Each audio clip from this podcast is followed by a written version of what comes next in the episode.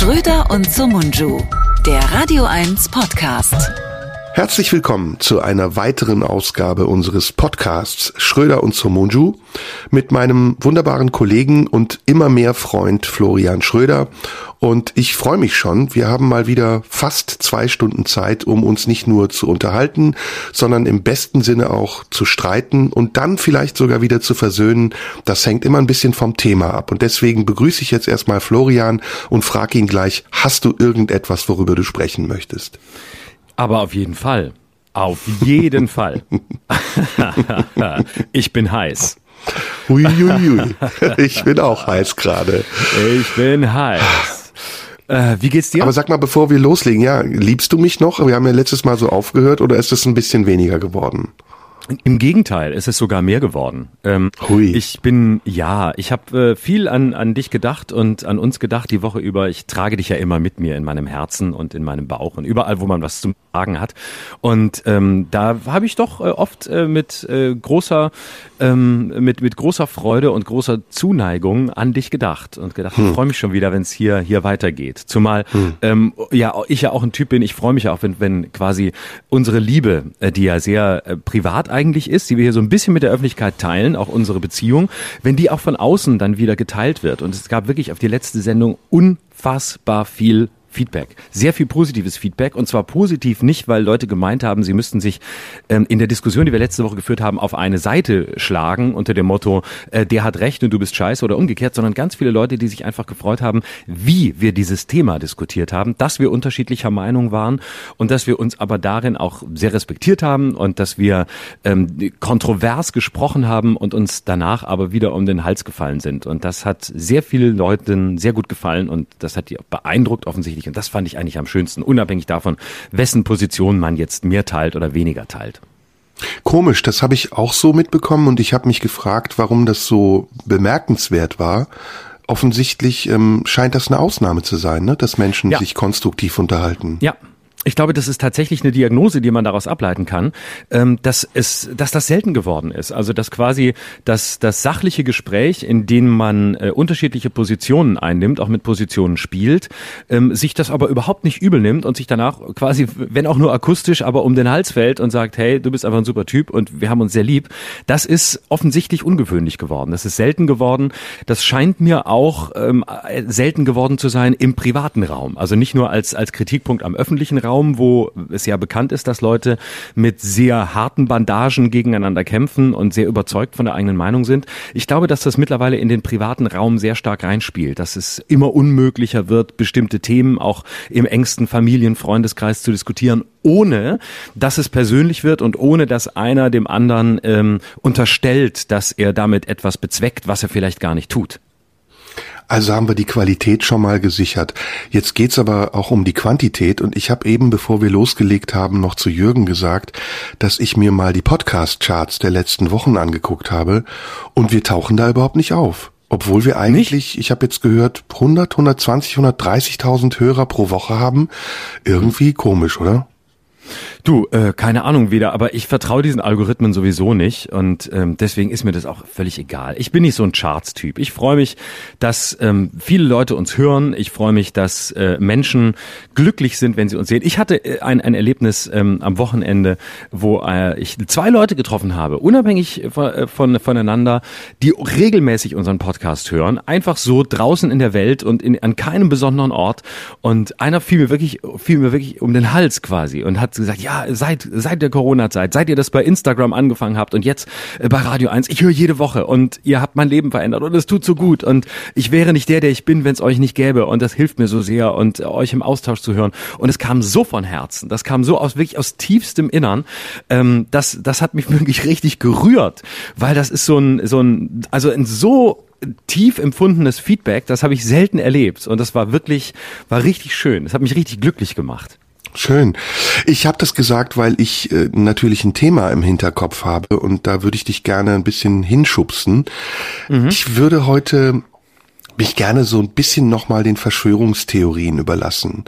Mhm. Und eine Verschwörungstheorie, die ich im Bezug auf unseren Podcast habe, ist, dass man uns äh, vermeiden will, weil wir, weil wir eben gerade das tun, das, äh, was eben die Leute nicht wollen. Wir diskutieren sachlich und versuchen äh, unterschiedliche Aspekte zu beleuchten.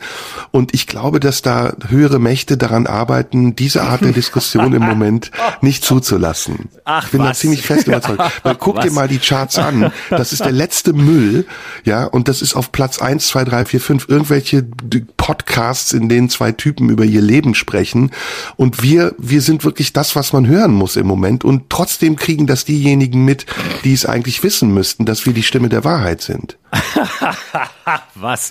Da muss ich leider mit dem alten, leider zu früh verstorbenen SPD-Politiker Peter Glotz äh, leider widersprechen. Warum eine Intrige vermuten, wenn Dummheit als Begründung genügt? so, Ende der Verschwörungstheorie. Es Ich hat sich niemand gegen uns. Es hat sich, ja, wir können gerne über Verschwörungstheorien reden, aber es hat sich niemand gegen uns verschworen. Ähm, es hat niemand. Es gibt auch keinen Anlass, sich gegen uns zu verschwören. Es gibt auch niemanden, der uns unterdrücken will. Ich glaube, es, es hat, ich weiß nicht, welche Gründe es hat. Wenn man an den entsprechenden Stellen nachfragt, wird man uns erklären können, was die Algorithmen wie machen. Und was, weißt du, jede, gerade diese Podcast-Charts, es sieht jede Woche anders aus.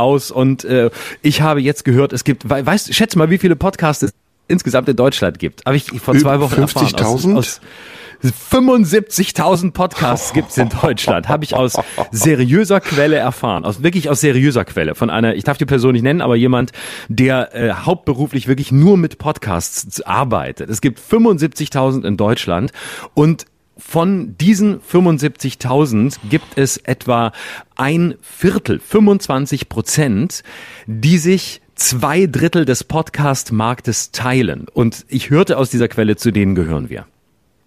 Okay. Du bist in letzter Zeit sehr absolut. Du sagst immer, ich hörte aus verlässlicher Quelle oder ich habe in Studien gelesen oder die Langzeitwirkungen sind erforscht oder ich äh, der Algorithmus bestimmt das. Ich will jetzt weiter im Verschwörungsmodus bleiben. Bist du vielleicht auch ein Handlanger des Systems? Also, dass du sowas Das- sagst, das klingt für mich so, als wärst du gekauft. Ich bin gekauft, ähm, ich, du, das bist du auch, du leugnest es nur, äh, aber ich bin noch mehr gekauft als du, weil ähm, was ich dir immer verschwiegen habe, ist, äh, dass ich natürlich das Dreifache deines Honorars hier bekomme, dafür, dass ich genau solche absoluten Sätze sage und ansonsten die Klappe halte. Bist du angesetzt auf mich? Ja, so weit würde ich jetzt nicht gehen, aber ich meine, guck dich mal an. Es gibt viele Gründe, dass man mich auf dich ansetzt. Also es gibt ja, jetzt viele stell dir Gründe, mal dass vor. Also musst du doch jetzt nicht, musst du doch jetzt, musst du dich doch noch mal angucken, musst dir doch noch mal zuhören, da gibt's doch keine Fragen mehr. Also, Ich dass möchte das nicht einmal von erleben, vornherein klar war. Ich möchte einmal lebe, erleben, was du sagst, wenn wir uns wirklich streiten. Da kommt bestimmt so eine Liste von Vorbehalten.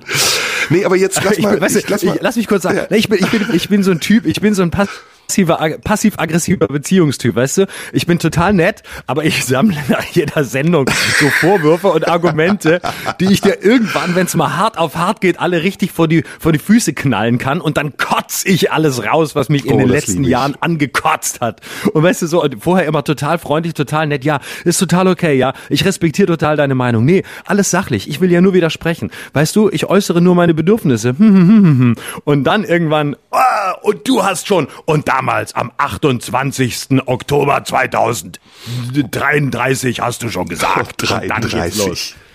33. Also pass auf, ähm, es ist ja nicht unvorstellbar, dass es ich ich ne ich jetzt wir machen noch mal bitte den Modus an. Wir sind jetzt im Verschwörungstheoretiker Fahrwasser. Ähm, Es ist ja nicht ungewöhnlich, dass Staaten oder nennen sie mal Systeme, die sich Staat als Staat ausgeben,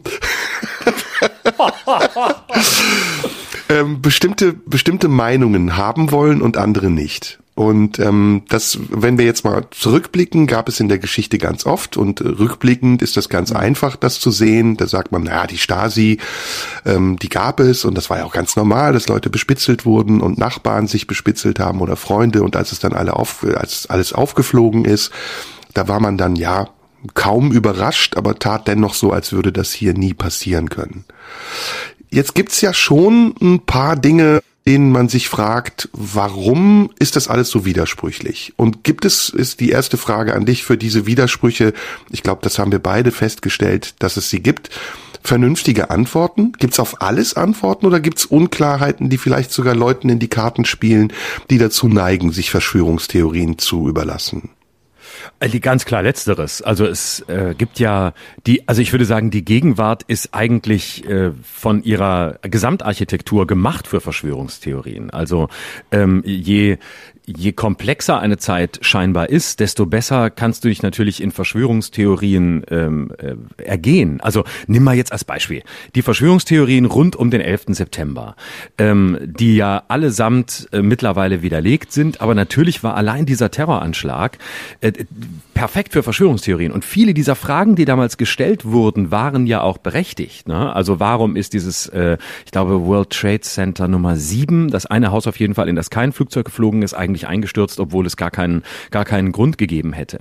Warum äh, ist das passiert? Warum sollte nicht die USA, also insbesondere der damals amtierende Präsident George W. Bush, das Ganze selbst inszeniert haben? Also der, die Theorie vom Inside Job, um anschließend ähm, von seiner damals miserablen Bilanz als Präsident insbesondere innenpolitisch ablenken zu können und das zu tun, was er anschließend getan hat, nämlich andere, in andere Länder einzumarschieren, sie zu bombardieren und äh, Saddam Hussein zu töten, was er sowieso schon geplant hatte. Also all das das sind ja Fragen, die man tatsächlich stellen kann. Und ähm, das sind ja auch äh, berechtigte Fragen und äh, die, die man sogar bejahen könnte.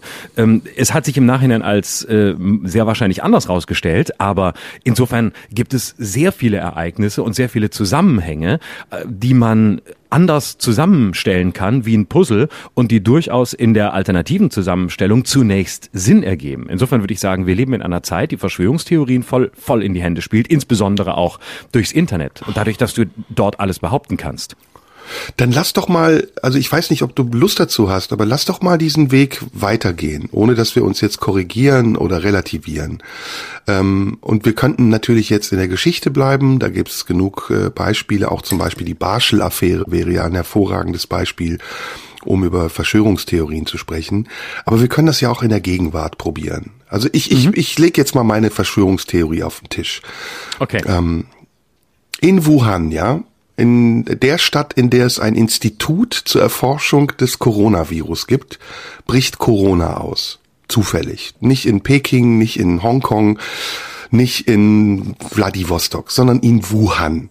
Und es wird aber gesagt, dass das äh, kein künstliches Virus ist, sondern das ist von einer Fledermaus auf einen Zwischenwirt gesprungen und dann auf einen Menschen.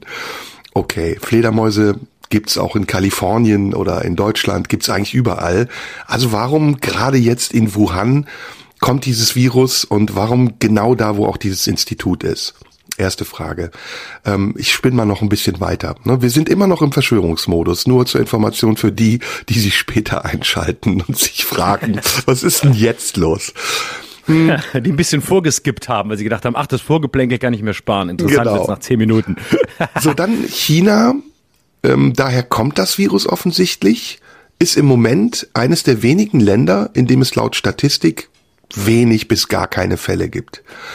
Und wenn, ähm, dann werden die relativ schnell eingedämmt und wenn man Leute fragt, warum das so sei, sagen sie, ja, das ist ja die Informationspolitik der Chinesen. Aber wo gibt's denn viele Fälle? Eigentlich nur in Ländern, die politisch auf der anderen Seite Chinas stehen. Europa, USA, ich weiß nicht, was Brasilien damit noch zu tun hat. Indien könnte ich sagen, okay, das hat vielleicht auch als Wirtschaftsmacht etwas Konkurrierendes mit China. Aber warum zum Beispiel ist ganz Afrika davon verschont? Warum sind die Länder, die ähm, eigentlich am schlimmsten betroffen sein müssten, weil es keine Impfstoffe gibt oder vielleicht auch keine Institutionen, die dafür sorgen können, dass Menschen aufgeklärt werden, im Moment die, die am besten dastehen? Da sagen natürlich jetzt einige, ja gut, das liegt daran, dass die Zahlen da nicht erfasst werden. Aber können wir nicht dahin fahren oder sind unsere Mechanismen und Möglichkeiten nicht dazu in der Lage, auch die Zahlen dort zu erfassen? Also es gibt es gibt sehr viele Dinge und ich mir macht das Spaß. Ich habe das die letzten Tage so gerne gemacht einfach, die einen auf so einen Weg bringen, ähm, ich weiß nicht, ob du den Kontraste-Bericht gesehen hast, der sehr interessant mhm. war, der genau zu mhm. diesem Thema ging, so dass man fast mit in diesen Wahn gerät und denkt, na, irgendwie, oh, ah, mh. Hm. und jetzt noch das Letzte. Vieles von dem, was die Querdenker am Anfang gesagt haben, kam einem ja vor wie, die sind total bekloppt die haben sie nicht mehr alle. Die malen irgendwelche Schreckensbilder an die Wand, die sich nie verwirklichen werden. Aber in der Tat sind ja einige Dinge eingetreten. Also zum Beispiel der Impfzwang durch die Hintertür oder dass die Politik jetzt sehr, sehr offensiv äh, Maßnahmen fordert, die unser Leben gravierend einschränken oder die Bevölkerung in unterschiedliche Lager spalten. Das wäre ja so vor zwei Jahren undenkbar gewesen. Und ich, als ich das gesehen habe, dachte auch, die haben alle einen Dachschaden. Aber irgendwie passieren ja auch Dinge, die das bestätigen, was diese Leute gesagt haben.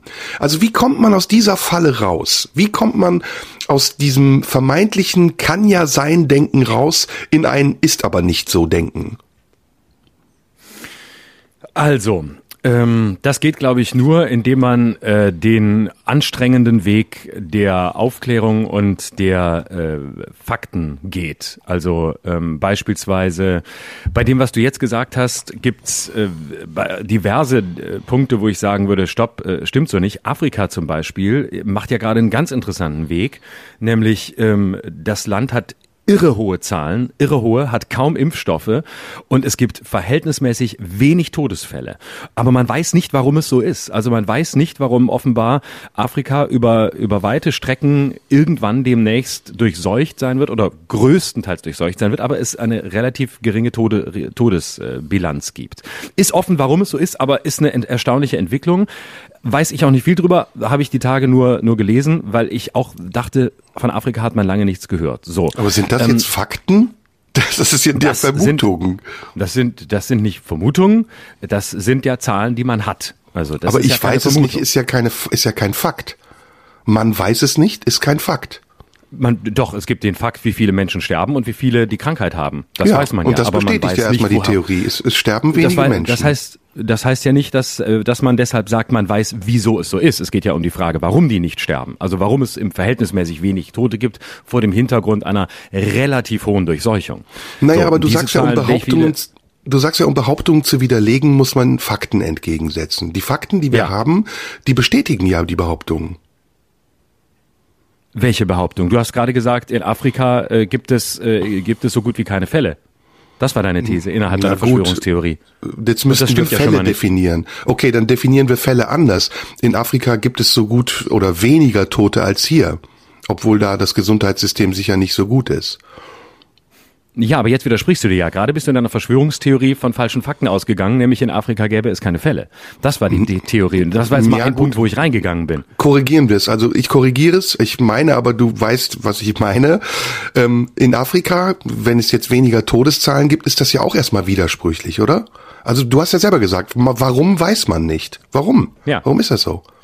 Man weiß es nicht. Und das hm. ist genau das, was man, was das Spiel mit den Verschwörungstheoretikern so schwer macht. Ja, Weil genau, genau. wenn du wissenschaftlich argumentierst und wenn du versuchst, einfach nur die Fakten, die da sind, zu nehmen, auch in ihrer Unvollständigkeit, dann bist du immer in der schwächeren Position. Weil wer die Diskussion ernst nimmt, behauptet ja nicht mehr zu wissen, als er weiß, sondern sagt, wir wissen es nicht. Wir wissen einfach ganz viel nicht. Es gibt unendlich viel, was wir nicht wissen. Wir wissen mehr nicht, als wir wissen. Wir kennen Aber das mehr ist ja nicht, das Einfallstor dann für die, das ist ja dann das ja. Einfallstor für die Verschwörungstheoretiker, weil sie sagen, guck mal, die wissen das selber nicht, warum es so ist, also wissen wir es vielleicht besser. Das mögen sie dann sagen. Aber ich bin Advocatus ja Diaboli immer noch, ne? Vergiss ja, ja. das nicht. Ich weiß, es gibt keinen anderen Weg, glaube ich. Es gibt keinen anderen Weg, als äh, in der in der oft sehr unbefriedigenden Konstellation von Versuch und Irrtum auf dem auf der Seite des Versuchs zu stehen und zu sagen, hier, das ist bis jetzt bekannt, das ist nicht so bekannt, hier stehen wir und dieses Wir wissen es nicht, das ist ja eigentlich die Herausforderung der Gegenwart, würde ich sagen. Das riesige Wir wissen es nicht, wir wissen es noch nicht, wir kennen es noch nicht genau, auszuhalten. Das ist die große Herausforderung. Und das ist die große, die große Herausforderung, besonders seit Corona. Das war schon sicher immer so. Ähm, nicht umsonst ist der alte Satz, ich weiß, dass ich nichts weiß, zu Tode zitiert von Platon. Also der Gedanke ist nicht neu. Aber Sokrates. heute stehen wir, Platon hat es aufgeschrieben, Sokrates hat es gesagt. Es steht bei Platon, weil Platon das aufgeschrieben hat, was Sokrates gesagt hat. Wir also alternative wissen Fakten. das natürlich. Wir wissen das natürlich. Wenn wir es genau wissen und genau hingucken, dann wissen wir das. Hm. Aber hey, so. lass uns mal dranbleiben. Siehste? Ich finde das hochspannend ja, ja, ja, ja. gerade. Ich auch.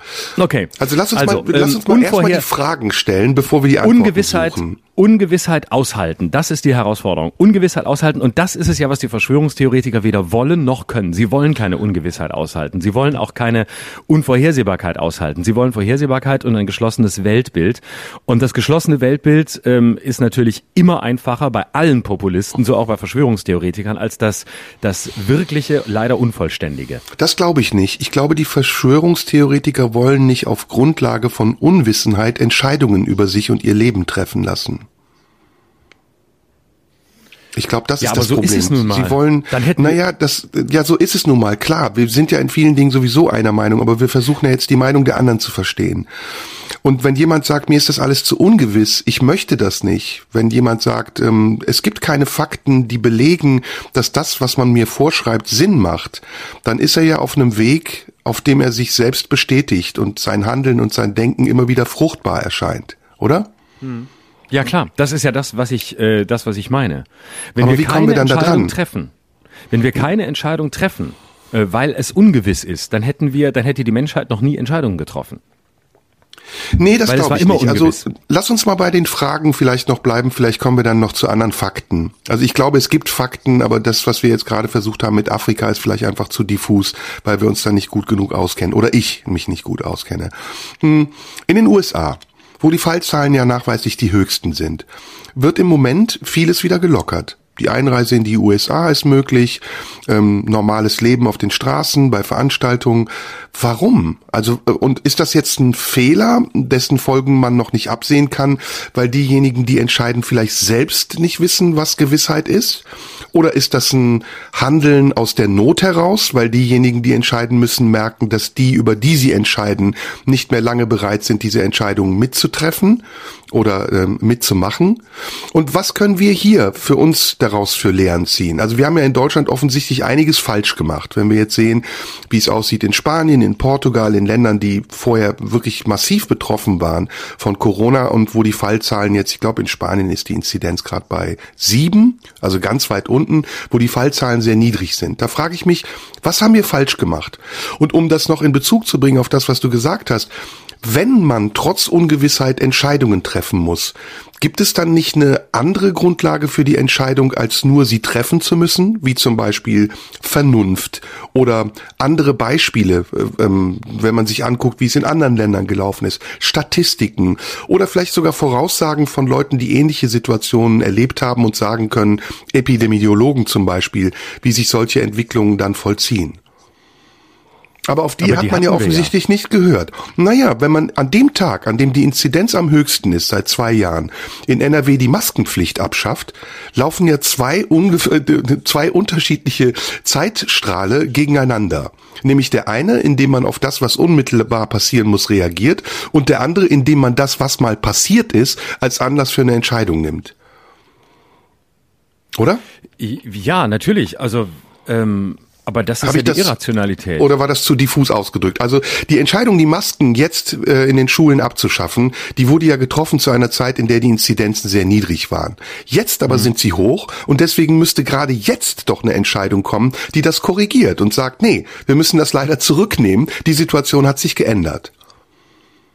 Ja, aber das, das zahlt ja ein auf ein, auf ein äh, riesiges Minuskonto. Also warum hat man im Sommer die Impfzentren geschlossen? Im Wissen, äh, dass der Herbst so wird, wie er wird. Es haben alle gesagt, es wussten alle. Es war immer klar, der Herbst wird hart, es wird die, die vierte Welle wird kommen und es war auch von Anfang an klar, dass die Impfquoten nie hoch genug sein werden, um diese Welle wirklich zu brechen.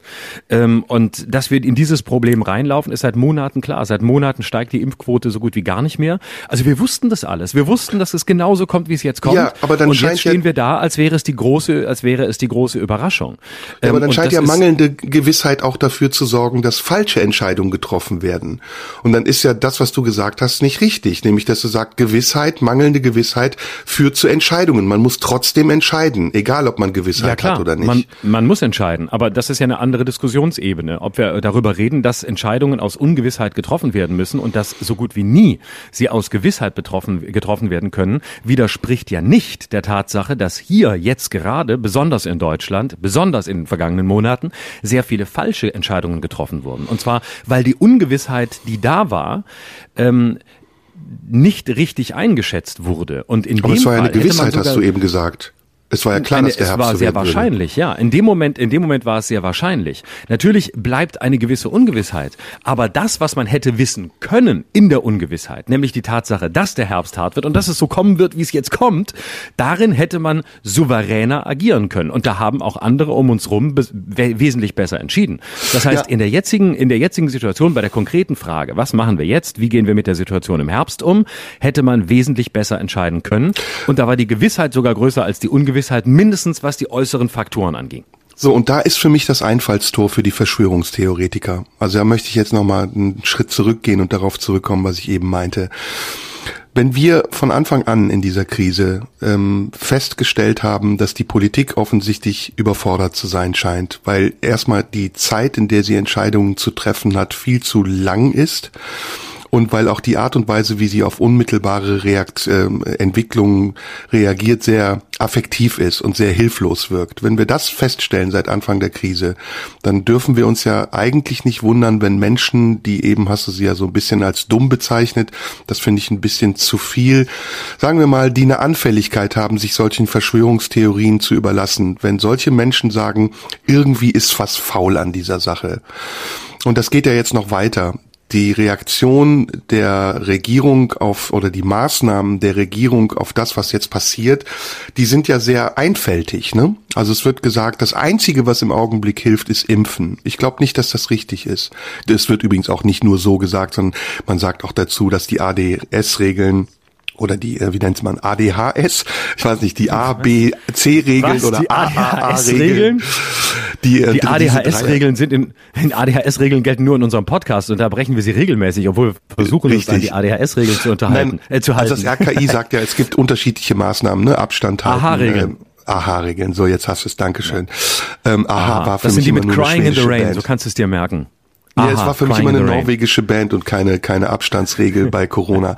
Naja, aber wenn wir das jetzt alles mal sehen, ne, ich will jetzt nicht so weit ähm, ausholen, dann wirkt das ja auf jemanden, der anfällig ist dafür, Zweifel zu haben, nicht besonders gut organisiert. Und jetzt ist das, was du sagst, eine Möglichkeit, nämlich, dass man vertraut, dass man sagt, wir haben eine Regierung, die wird schon das Richtige tun. Man kann auch kritisch vertrauen. Man kann auch sagen, ich muss nicht alles, was die tun, richtig finden, aber das meiste, was die tun, ist vernünftig. Aber man kann auch sagen oder total abdriften und sagen, es verfolgt einen anderen Zweck. Und mhm. irgendwie ähm, ist so mein Ziel herauszufinden, wie man da rankommen kann. Also wie man diesen Leuten plausibel erklären kann, es gibt keinen anderen Zweck. Welcher sollte das sein? Aber ich komme da nicht dran und deswegen frage ich dich, ne? Also gibt es eine Möglichkeit, außer diesen Fakten, die du eben genannt hast, argumentativ etwas aufzudröseln, so dass wir vielleicht alle mehr auf einen gemeinsamen Nenner kommen und dann vielleicht zum Beispiel auch in solchen Fragen wie der Impffrage den Leuten plausibel machen können, dass es das kleinere Übel ist, sich impfen zu lassen? Ja, das ist sehr schwer. Also ja? ähm, es ist ja, es ist ungeheuer schwer. Also ähm, wann immer ich, ähm, wann immer, wann immer ich Leute getroffen habe, ähm, die äh, in diese Richtung äh, Verschwörungstheorien oder Verschwörungsideologien äh, gegangen sind, hatte ich relativ schnell das Gefühl, ähm, argumentativ nicht weiterzukommen, nämlich in, in der Hinsicht, dass wer sich dann auf Fakten beruft, ähm, im unmittelbaren äh, Nahkampf mit diesen Leuten, im argumentativen Nahkampf mit Fakten nicht weiterkommt, weil sie die natürlich kennen und weil äh, es sehr viele Leute gibt, die ihnen gegenüber dann mit Fakten argumentieren. Also mit dem Fakt, dass es besser ist, sich impfen zu lassen, als sich nicht impfen zu lassen und so weiter. Das kennen die, da machen die erst recht zu, da war auch immer das Gefühl, da verliert man sie noch mehr. Ähm, wenn man aber äh, gar nichts sagt, dann bringt es auch nichts wenn man, vielleicht kommt man wirklich am weitesten, indem man, habe ich manchmal das Gefühl, Fragen stellt oder versucht darauf hinzuweisen, dass ähm, die Welt ein unsicherer Ort ist und dass es darum geht, in einem Gefühl oder einer, in einer Situation der Unsicherheit eben Entscheidungen treffen zu müssen. Und dass wir alle immer nur versuchen, den nächsten Schritt zu gehen und äh, dass es nicht Regierung gut, Regierung böse gibt, sondern dass es äh, Positionen der, der kritischen Solidarität mit ähm, Amtsinhabern gibt, dass man sie sehr kritisch begleitet, dass man, genau wie du es gerade formuliert hast, aber prinzipiell in dem Sinne solidarisch ist, dass man sagt, ich weiß, dass es keine ähm, anderen Zwecke gibt, als denen irgendwie diese Situation zu managen. Ähm, ich, das könnte könnte es sein, aber ich habe viele, äh, viele Leute erlebt, bei denen ich das Gefühl hatte, es ist ein bisschen Hopfen und Malz verloren. Die sitzen in ihrer eigenen Echokammer äh, mit, mit Wahrheiten, die sie sich seit langer Zeit erzählt haben und die sie einfach nur wiederholen. Und die wollen auch gar nichts anderes mehr hören. Bei anderen hatte ich das Gefühl, die sind da nicht so weit gegangen, aber dann hat man häufig ähm, sobald es auf dieses Thema kommt, ähm, eine gewisse Vehemenz äh, und man denkt sich, oh, woher woher kommt das jetzt ähm, und warum ist schon so eine so eine so eine Ablehnung da? Ähm, ich, äh, es gab zum Beispiel ähm, eine Situation, äh, wo ich mit jemandem gesprochen habe, gerade die Tage. Da ging es um einen Veranstaltungsort, wo ähm, 2G ist und ähm, da war ein, da trat ein, ein Künstler auf in diesem Veranstaltungsort, der äh, nicht geimpft ist und das auch öffentlich sagt. Also niemand aus unserer Branche. Es geht jetzt nicht darum, hier verklausuliert über uns zu reden. Ähm, aber das war die Situation. Und ähm, dann äh, sprach ich mit einem anderen äh, äh Künstler, der geimpft ist, darüber, wie handelt man man das denn? Also wenn man konsequent 2G macht und da ist einer, der ist nicht geimpft und tritt da auf, sollte der denn dann auftreten? Und dann kam bei dem, mit dem ich sprach, der wie gesagt selbst geimpft ist, sofort so eine Militanz, so ein, äh, ja, ja, äh, da sollte man jemanden ausschließen, ich bin geimpft, ich bin geimpft und ähm, ich habe das gemacht, äh, äh ich habe das halt gemacht, weil ähm, man das macht, aber da sollte man keinen ausschließen. Und äh, dann denkst du schon, okay, äh, das, das bleibt so im Wabernden, das ist keiner, der sich, der, der, der sich vehement äh, in die Verschwörungstheoretiker-Richtung entwickelt, aber du kriegst, ähm, und das ist ein bisschen der, der Bogen zum Anfang des Gesprächs, du bist schnell auf so einer, bei diesem Thema schon, auf so einer militanten Ebene oder du, es schlägt einem schnell Militanz entgegen. Und das macht das Gespräch zu diesem Thema grundsätzlich so so schwierig. Und weil man so man im Englischen sagt man äh, ist so ein bisschen dancing on shaky ground. Also man ist auf so einem unsicheren Boden und weiß nicht woher kommt das? Und deswegen ist das bei den Leuten die dann wirklich Richtung Verschwörungstheorie abdriften sehr schwer da ähm, da den Zugang zu kriegen. Ich versuche es mittlerweile da wo es geht über Fragen und dem mühsamen Weg zu sagen kritische Solidarität, äh, Ungewissheit aushalten. Das ist, äh, es gibt keine höheren Zwecke. Das ist der einzige Weg, den ich sehe. Und ich weiß nicht, ob er fruchtbar ist.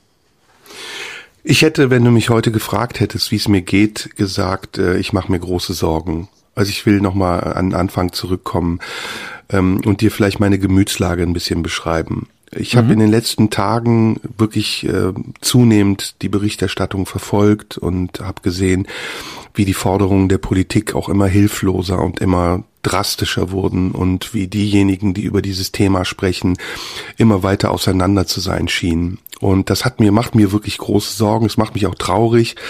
Und es ist für mich vor allen Dingen so, dass ich nicht weiß, was passiert jetzt eigentlich. Es ist so eine große Ungewissheit vor uns in den nächsten Wochen, dass mich das ganz ähm, unsicher macht. Also dass ich wirklich, wenn ich jetzt nach Berlin fahre oder wenn ich irgendwo auf Tour bin, das Gefühl habe, es kann wirklich jeden Augenblick alles passieren.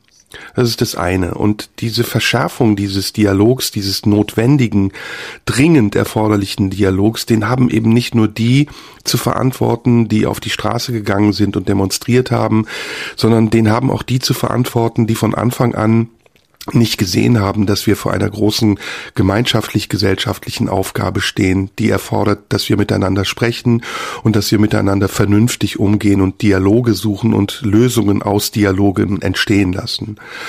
Ich erinnere mich an eine Folge, in der du dich über Söder aufgeregt hast, in der du gesagt hast, der redet mit uns wie mit seinen Vorge mit seinen Untergebenen, so als wäre er unser Erziehungsberechtigter. Mhm. Und dieser Tonfall hat sich ja noch verschlimmert. Gerade Söder ist einer der, die es am schlimmsten treiben, der immer wieder ganz autoritär auf alle Entwicklungen reagiert und dann, wenn die Entwicklungen wieder in eine andere Richtung gehen, sich ähm, damit rühmt, den Menschen Freiheiten zu geben, die er ihnen gar nicht zu geben hat, sondern die ihr Grundrecht sind. Und wenn man sich dann jetzt mal wirklich die Fakten betrachtet, dann ist gerade Bayern eines der Länder, die im Moment in der Pandemie und der Entwicklung der Infektionszahlen am schlimmsten, am schlechtesten dastehen. Und das trotz aller Maßnahmen, trotz aller Rigorosität und trotz dieser künstlichen Show, die er da abgezogen hat, der große Zampano zu sein und immer die richtigen Maßnahmen zu treffen und zu fordern. Ich sehe das als ein großes Problem. Die Politik hat den Zugang zumindest zu einem Teil der Menschen verloren. Wir reden über 30 Prozent der Ungeimpften. Wir reden aber sicher auch über einen höheren Prozentzahl von Menschen, die nicht unbedingt zufrieden sind mit dem, was die Regierung von ihnen verlangt und ähm, das nur machen, um sich selbst zu schützen oder vielleicht um ihre Rechte zu behalten, was ja auch kein Grund sein kann, um sich impfen zu lassen. Ein Grund kann es sein, aber nicht der ausschlaggebende Grund. Und deswegen ist meine Meinung, wir müssen, das werden wir nicht schaffen, das ist eine Utopie und das ist eine romantische Hoffnung, eigentlich wieder ganz viele unterschiedliche Aspekte in unser Miteinander einführen. Das erste ist Eigenverantwortung, dass Menschen wissen, dass sie für sich verantwortlich sind, aber eben nicht nur für sich, sondern auch für die anderen. Das zweite ist Solidarität, die entsteht aus diesem Gedanken, dass wir eine Gemeinschaft sind, in der wir uns gegenseitig unterstützen müssen, gerade in schwierigen Situationen, in Krisen. Das dritte ist, dass wir alle Möglichkeiten, die wir haben, alle technischen, medizinischen Möglichkeiten, die wir haben, sinnvoll einsetzen und nicht zum Politikum machen. Ob es die Abschaffung der Schnelltests war, die ein großer Fehler gewesen ist, oder ob es die Einführung schneller Antikörpertests ist, was eine Maßnahme wäre, um herauszufinden, wer zum Beispiel schon immun ist. Oder ob es flächendeckende Tests sind. Und da muss ich in der Ergänzung an die letzte Episode dir nochmal sagen, ich halte es nicht für einen großen Aufwand, wenn man Menschen sagt, bitte kommt ins Restaurant, lasst eure Maske auf, setzt euch an den Tisch, hier ist der Schnelltest nach 15 Minuten, wenn der Schnelltest negativ ist, könnt ihr eure Maske abnehmen. Es ist nur ein Tool von vielen, aber es gibt eben, wie gesagt, Möglichkeiten, technische und medizinische, die wir den Menschen zur Verfügung stellen könnten, um sie am Ende mitentscheiden lassen zu können darüber, wie sie sich und die anderen schützen. Und da ist die Politik zu weit gegangen. Da hat die Politik mit ihren ersten Maßnahmen im Frühjahr 2020 den Eindruck erweckt, dass sie mit den Entscheidungen, die sie trifft, die Pandemie in den Griff bekommt. Das hat sie aber nicht. Und das ist etwas, was bei den Menschen große Zweifel nährt, dass sie eben merkt, dass die Politik ihre Verantwortung zwar wahrnimmt, aber diese Verantwortung nicht an sinnvolle Punkte führt, in denen sie effektiv sind, in denen sie effektiv ist. Und das ist eben meine, meine Utopie, von der ich eben sprach. Ich glaube nicht, dass wir dazu zurückkommen, weil wir wieder viel zu sehr in diesem Wirbelsturm der schnellen Entscheidungen sind, dass wir irgendwann, hoffentlich, wenn diese Pandemie vorbei ist, aufarbeiten können, was wir eigentlich alles falsch gemacht haben und mit den Erkenntnissen für die nächste Pandemie gerüstet sind. Dazu würde zum Beispiel auch gehören, dass wir über die Medienpolitik sprechen.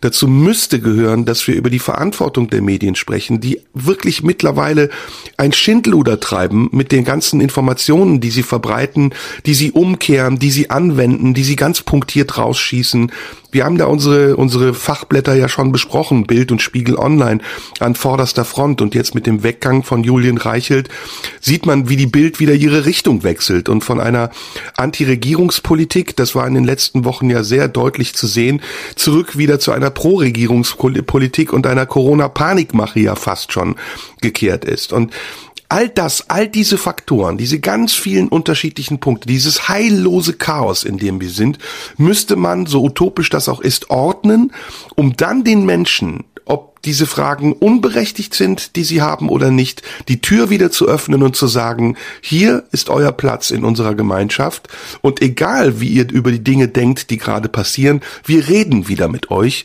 und nicht wir grenzen euch aus und beschimpfen euch und sagen, ihr seid die auf der anderen Seite, wir sind die auf der richtigen Seite.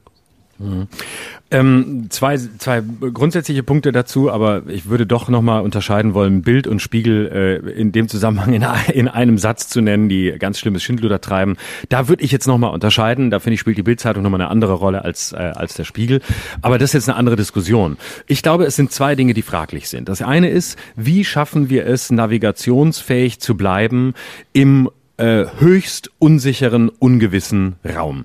Wie kriegen wir das hin? Wie kriegen wir das hin, dass mehr Menschen ähm, eigenverantwortlich handeln? Wie kriegen wir das hin, dass ähm, äh, kritische Reflexion dessen, was passiert, äh, möglich ist ohne dass ähm, die Suche nach falschen Göttern, denen man sich unterwerfen kann, attraktiv wird? Das sind so ganz grundsätzliche Fragen, die weit über Corona hinaus äh, aktuell sind. Und was ich mich im Moment wirklich frage, ist, wo bleiben eigentlich große Institutionen wie etwa der Bundespräsident. Frank-Walter Steinmeier ist doch ein sehr intelligenter Typ. Der hat doch schon bewiesen, dass er sehr viel kann. Der war, äh, als es vor vier Jahren in dieser Jamaika-Verhandlung ähm, schwierig wurde, war der der perfekte Bundespräsident, um die alle an einen Tisch zu holen und irgendwie eine Regierung herzustellen. Steinmeier ist ein schlauer Typ, das war ein, guter, veritabler Außenminister, ähm, ist äh, mit großen Vorschusslorbeeren in dieses Amt gestartet. Es wirkte so, als sei das äh, wie der Mantel, der ihm wirklich passt.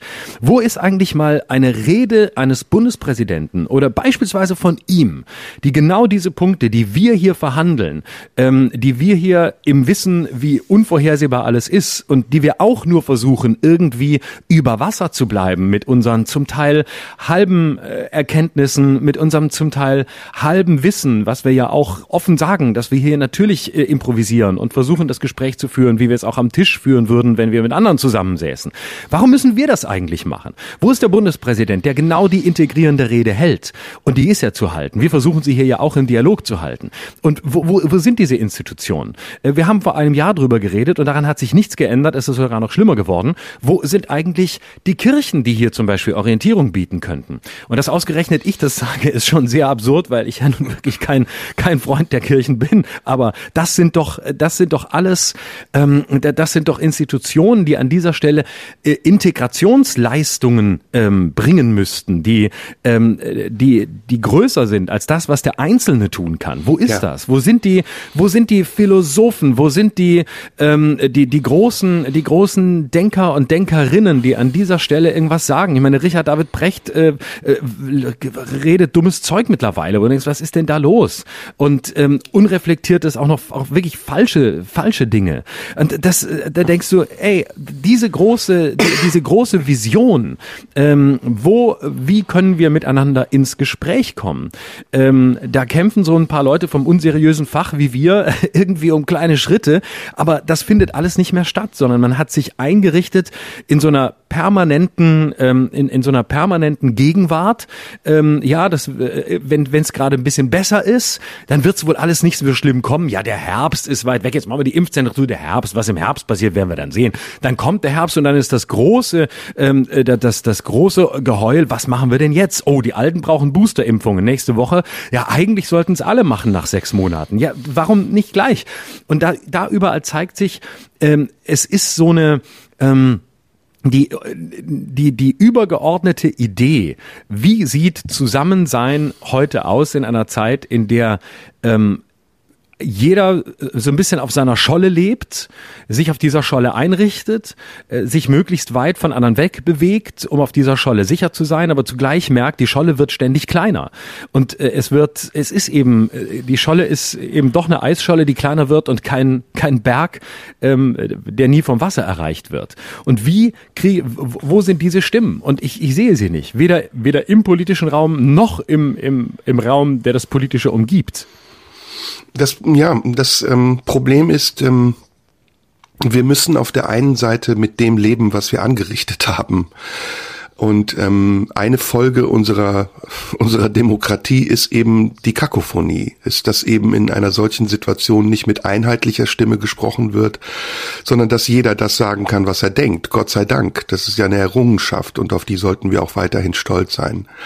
Aber ob er immer das sagt, was er denkt und mit dem, was er meint, verantwortungsvoll umgeht, das ist eine andere Frage. Und das ist eben das, was mir Sorge macht. Wenn wir jetzt sehen, dass immer mehr Politiker, und das ist auch ein bisschen so ein ansteckender Effekt, immer drastischere Maßnahmen fordern, dann glaube ich, müssen wir zugleich auch daran denken, dass damit der Widerstand derjenigen, die bereit sind, sich äh, alternativen Fakten zu überlassen, größer werden wird. Und ich möchte jetzt nicht den Teufel an die Wand malen, aber wir sehen das an solchen Ereignissen wie am Wochenende in Leipzig wieder und wir haben das auch in anderen äh, Momenten gesehen, an anderen Beispielen wie Attila Hildmann, dass die Bereitschaft der Corona-Leugner, sich zu radikalisieren, immer größer wird. Und das möchte ich nicht. Ich möchte in diesem Land keinen keinen keinen indirekten Bürgerkrieg haben, der sich entfacht auf Grundlage von vermeintbaren Strategien, sondern ich möchte, dass wir in diesem Land einen Weg finden, wie wir mit einer Krisensituation umgehen können, die uns alle betrifft und in dieser Krisensituation auch mit allen darüber reden, welche Lösungen wir finden. Und das passiert im Augenblick nicht, weil die Politik immer autoritärer wird. Und ich erinnere daran, wir haben gerade eine kommissarische Regierung, die Entscheidungen trifft, die vielleicht in ein oder zwei Wochen wieder revidiert werden können. Allein da müsste doch der Gedanke, den ich hier schon vor Wochen geäußert habe, nämlich, dass wir einen Regierungs- unabhängigen nationalen Sicherheitsrat brauchen, der über die Frage, wie wir mit Corona umgehen, entscheidet, ist doch genau diese Sache der richtige Weg. Und nicht zu sagen, naja gut, die sind gerade noch im Amt, dann lass sie doch tun, was sie wollen. Und sie tun im Moment aus meiner Sicht viel Falsches. Ähm, sondern eben, wie gesagt, auch den zukünftigen Regierungsmitgliedern die Verantwortung aufzubauen, ihnen zu sagen, ihr seid bald an der Reihe, also setzt euch mal gefälligst in Bewegung und überlegt euch, wie wir in den nächsten Wochen, die garantiert nicht leicht sein werden, mit dieser Situation umgehen. Das passiert nicht. Und stattdessen, wie gesagt, wird es immer autoritärer. Wer am lautesten schreit und die lauteste Forderung stellt, über den wird geschrieben, über den wird berichtet, der wird zu einer Schlagzeile. Und am Ende sind wir alle diejenigen, die darunter leiden, weil es kann ja auch den 70 Prozent der Geimpften nicht daran gelegen sein, dass 30 Prozent der Menschen, die nicht geimpft sind, wütend auf sie sind. Also sagen wir, gehen wir nochmal ins Psychologische. Ähm, wenn wir jetzt uns angucken, ähm, Leute, die sich beispielsweise nicht impfen lassen oder andere, die Verschwörungstheorien nur zuneigen. Nicht, wir, wir reden jetzt nicht äh, im Urteilssinne über die und wir reden auch nicht über die, ähm, die dann völlig auf die schiefe Bahn geraten. Aber ähm, versuchen wir mal zu verstehen, ähm, was macht ähm, diese Gruppe aus. Ähm, ich glaube, es ist ganz viel, im Moment ist ganz viel Staatsskepsis da, Autoritätsskepsis. Und ähm, jetzt nenne ich eine Studie, die ich nennen kann, weil ich sogar weiß, von wem sie ist. Oliver Nachtwey, Soziologe aus Basel, ist der Einzige, der bisher zu dieser Querdenker-Szene äh, eine, eine äh, stichhaltige Studie präsentiert hat, ähm, der eben genau das festgestellt hat. Es ist innerhalb dieser Szene ähm, kein Publikum nur, das man als dumm, einfach oder unreflektiert abstempeln könnte. Das sind viele Selbstständige dabei, da sind erstaunlich viele Akademiker dabei. Ich glaube, die Akademikerquote liegt bei 25 Prozent unter den über 1000 Leuten, die er befragt hat. Also wir kommen nicht weiter, wenn wir sagen, alle dumm, die, die da irgendwie sich, sich in diesem Milieu bewegen. Was ist jetzt psychologisch der Grund, warum man in einer solchen Situation ähm, auch unter offensichtlich intelligenten Leuten glaubt, auf dieser Seite stehen zu müssen, also letztlich den Staat angreifen zu müssen? Denn das ist das, was alle verbindet. Dieser Staat, so wie er ist, ist falsch, der tut das Falsche, der muss irgendwie weg oder mindestens sehr in Frage gestellt werden. Auf der psychologischen Ebene ist das ja eigentlich eine, ist dieser Weg, also sich quasi in die Nähe der Querdenker zu stellen, fast logisch wenn man sich die Anforderungen der vergangenen, sagen wir mal 30, 40 Jahre ans Individuum anguckt. Beispielsweise Attila Hildmann ist ja ein Typ, der sehr lange, bevor er überhaupt in diese Richtung ging, ähm, eigentlich äh, so genau der Typ war, wie man sich heute ähm, einen Menschen vorstellt, der erfolgreich ist. Der war relativ früh ähm, auf dieser veganen äh, Welle, noch lange bevor andere sie mitgegangen äh, sind. Der wurde zwar verlacht, der war ein sportlicher Typ, der hat 20 Kilo abgenommen, genommen. Ähm, äh, der kam aus schwierigen Verhältnissen, äh, hat sich hochgearbeitet, ist ein bisschen dieses vom Tellerwäscher zum Millionär-Ding auf deutschem, auf deutschem Boden. Ähm, und war relativ weit, auch was Tierschutz anging, auch zu einer Zeit, als das noch nicht so groß war. Er war von Anfang an größenwahnsinnig, er war von Anfang an einer, der geglaubt hat, er muss die Weltkarriere machen. Das heißt, er war aber eigentlich ein Idealbild äh, von dem, was man sich heute psychologisch unter einem Individuum vorstellt. Nämlich einer, der macht, einer, der weit kommt, der was will. Ähm, ähm, der, der Strömungen erahnt, ähm, Richtungen sieht und äh, vor, sozusagen vor der Welle surft. Und ähm, natürlich darin hoch narzisstisch und immer einer, der auch äh, das, was er getan hat, verabsolutiert hat, der zum Teil auch falsche Fakten über den Veganismus verbreitet hat und so weiter. Ich finde die Figuren psychologisch interessant. Nämlich ähm, das Gefühl, da ist einer, der sich bis ins Letzte selbst optimiert, der alles in Frage stellt, was da ist, der in Frage stellt, ob es überhaupt äh, Fleisch geben muss, ähm, der überhaupt überhaupt alles äh, in Frage stellt, was Ernährung angeht. Ähm, und das ist eigentlich das, was wir leben sollen, was was äh, der der Wunsch ist an den Einzelnen. Gestalte dich selbst, führe dein Leben, ähm, sei souverän, verlass dich auf niemanden Äh, mach dein Ding. Ähm, also dieses ganze Selbstoptimierungs, ähm, werde glücklich ähm, äh, Imperativ, das wir so haben. Und äh, diese Figuren, denen man das gesagt hat, und nämlich eigentlich uns allen, und viele gehen einen anderen Weg und sagen, nö, ich brauche das alles nicht, aber irgendwie ist das in uns allen. Wen wundert es dann, dass in einem gewissen Moment, in einem gewissen historischen Moment wie diesem, in einem in einer Ausnahmesituation, sehr viele Leute sagen, ja Moment, ich sollte doch immer kritisch sein. Ich sollte doch immer skeptisch sein. Ich sollte doch immer mein Ding machen. Ich sollte doch immer alles hinterfragen. Ich sollte doch immer ähm, mich bis ins Letzte optimieren. Ich sollte doch immer größer sein äh, als alles, was ich mir je vorgestellt habe. Du kannst alles erreichen, du musst es nur wollen.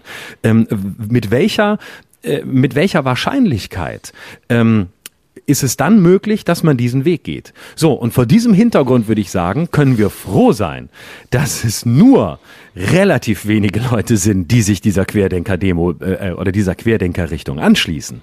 Weil psychologisch ist es fast fast nicht notwendig, aber recht wahrscheinlich, dass jemand diese Konsequenz jetzt zieht, so falsch sie ist. Ich hoffe, das war halbwegs verständlich, was ich damit sagen wollte. Das war verständlich und ich habe, äh, während du gesprochen hast, ähm, ein Bild vor Augen gehabt, das äh, ich einfach mal versuchen will, dir zu erklären. Hm, eine Familie hat zehn Kinder, ja? Drei dieser Kinder sind adoptiert und sieben der Kinder sind leibliche Kinder. Und jetzt ähm, tauchen plötzlich im Kinderzimmer dieser Kinder, die gemeinsam leben, zunächst mal Ameisen auf. Ein Ameisenbefall. Und die Ameisen stechen die Kinder und die Kinder beschweren sich darüber, weil sie Schmerzen haben und Juckreiz. Und dann kommen die Eltern und sagen, pass auf, es gibt Möglichkeiten, die Ameisen hier wieder rauszukriegen. Ameisenpulver und wir können euch auch irgendwas geben, dass es nicht so schlimm juckt. Also, wie nennt man das? Ähm, ein Repellent, oh, Fachwort. Ähm, oder wir können aber auch sagen, wir schließen die Tür ab, solange bis das vorbei ist. Und ähm, oder wir schlagen euch oder ihr bekommt kein Essen. Oder sie könnten auch sagen, ähm, die drei, die adoptiert sind, bekommen kein Essen und die anderen können fast normal weiterleben und kriegen sogar noch ein Repellent dazu. Selbst wenn sie nichts sagen würden, würden die drei adoptierten Kinder denken, sie werden anders behandelt als die leiblichen Kinder, weil sie immer einen Zweifel daran haben, dass das ihre echten Eltern sind. Und so empfinde ich das gerade. Diese 30 Prozent, die wir gerade in der Bevölkerung haben, die kommen sich ein bisschen vor wie adoptiert von diesem Staat. Und es sind nicht ihre wirklichen Regierenden oder ihre Eltern. Wir haben ja eben von diesem autoritären Führungsstil gesprochen, der mich ein bisschen an Erziehungsberechtigte erinnert, sondern sie denken, naja, irgendwie werden wir sowieso nicht gewollt und alles, was mit uns gerade passiert, unter dem Deckmantel des Schutzes, ist eigentlich nichts anderes als eine Sanktion dafür, dass wir sowieso nicht gewollt werden. Mhm. Und das ist ja so, ne? Also in mhm. ihren Aussagen mischen sich ja prinzipielle Vorbehalte mit Vorbehalten gegen das, was im Augenblick passiert. Oder ist das anders, als ich das Aussage beschreibe. Ja, äh, ich gehe da, nee, bei dem Bild gehe ich nicht mit. Ähm, das ist mir, äh, das, das nimmt mir da die, die 30 Prozent dann doch zu sehr als Opfer wahr und äh, so sehe ich das nicht. Das, das Bild ist mir zu, das Bild ist mir zu krass und nee, da gehe ich nicht so, gehe ich nicht so richtig mit. Mhm, Aber ich will, mhm. ich will quasi, ich will, will, will den Gedanken von der anderen Seite angehen. Ähm, wenn wir uns angucken, was jetzt im Moment gerade passiert. Also du sagst, die 30 Prozent, die sind quasi, die sind wie adoptiert, die sind wie ausgeschlossen. Das sagen Sie ja selbst. Sie sagen ja, wir sind die, in einem ja. Land, das besetzt ist. Das ist nicht unser Land. Genau. Nicht alle genau. sagen das übrigens, ne? Stark nein, vereinfacht nein. und verallgemeinert. Ja, ja. Das sind schon, also das sind schon wenige. Ja, das, das sind ja schon die Hardcore-Verschwörungstheoretiker, die davon ausgehen, dass wir ein besetztes Land sind oder dass wir eine GmbH sind. Da musst du ja schon zu Save Nido nach, nach Mannheim fahren und in solche Kreise, um sowas zu hören. Das ist ja nun wirklich eine absolute Minderheit. Aber wenn wir jetzt mal so von diesen 30 Prozent, wir reden ja vor allem von den Ungeimpften äh, oder von den 25, äh, oder von den äh, 25 Prozent, die, die man ja als gefährdet sieht oder von denen man potenziell sagt, sie haben ähm, mit Thesen oder Positionen der Querdenkerbewegung Übereinstimmung. Also wenn man das, die man nimmt. Ich glaube, was mir an einem Bild nicht gefällt, ist, dass es mir zu sehr das äh, Opferstigma, also das Narrativ ähm, dieser Szene Ja, übernimmt. aber das geben die sich ja selbst. Das ist ja nicht genau. das, was ich denen gebe, sondern sie geben sich selbst das Opferstigma. Genau. Und äh, da fängt's an. Und äh, das finde ich, das ist schon mal der ganz große Widerspruch. Also weil, wenn ich auf der einen Seite behaupte, ich bin souverän, ich bin autonom, ich ähm, bin kritisch, äh, weil ich alles in Frage stelle, lasse ich mich auch nicht impfen. Weil ich ja eigentlich jemand bin, und das gehört ja auch zu ihrem Narrativ, der besonders schlau ist, der besonders kritisch auf die Welt guckt, der sehr viel in Frage stellt und der ähm, erstmal alles anguckt und nochmal wendet und es deshalb nicht tut. Das ist ja ein, ein Bekenntnis zur eigenen Autonomie. Das ist ja ein Bekenntnis zu einem, ich bin kritischer, ich bin besser als ihr und damit bin ich auch schlauer als ihr. Und ihr alle seid äh, quasi die Masse, die mitläuft und sich brav impfen lässt und deswegen gehört ihr zum Staat und seid korrumpiert und stellt nichts in Frage. Das ist ja ein hochautonomes Vorgehen aus deren Perspektive. Das passt aber überhaupt nicht zusammen mit dem Opfernarrativ. Dann muss ich mich entscheiden. Entweder ich bin das Opfer einer Gesellschaft oder ich bin besonders schlau und sehe besonders viel, aber ich kann nicht auf der einen Seite für mich Souveränität beanspruchen und auf der anderen Seite das Opferticket ziehen. Und ähm, ich finde besonders erstaunlich, was wir jetzt im Moment sehen, in Österreich zum Beispiel, wo man jetzt konsequent auf 2G setzt. Was passiert? Plötzlich stehen die Leute vor den Impfzentren. Plötzlich wollen sie sich alle impfen lassen. Und das ist das, was ich eigentlich am enttäuschendsten finde, wo ich denke, sag mal, wenn ihr alle so schlau seid, wenn ihr alle so viel mehr wisst, dann ist doch das jetzt der Moment, euch gerade nicht impfen zu lassen. Ja, jetzt, wo der Staat euch ja. Da will ich, na, lass mir den Gedanken noch ganz, kurz zu Ende führen. Ja, bitte, dann, dann geht doch jetzt nicht euch impfen lassen. Was seid denn ihr eigentlich für, was seid ihr eigentlich für Schwächlinge? Wo bleibt denn euer Widerstand jetzt, wo er gebraucht wird? Da wäre doch mal der Widerstand angesagt. Jetzt, nein, da läuft man brav hin, nur weil 2G ist. Und das ist jetzt ironisch formuliert. Äh, eigentlich meine massive Enttäuschung in dieser Situation, nämlich, dass es dass sich in diesen Situationen andeutet, dass es gar nicht alles so, dass es alles gar nicht so weit her ist mit der mit der Impfskepsis, sondern dass es einfach nur ähm, eine eine eine kommode Haltung ist, eine eine Haltung des Ich bin anders, ich möchte das nicht, mh, hm, ich bin da irgendwie skeptisch, aber sobald es um das Schnitzel geht, das man nicht mehr bekommt, sofort läuft man bereitwillig dahin. Das zeigt doch, dass wir dieser, dass diese Szene überhaupt nicht so verloren ist, wie man glaubt.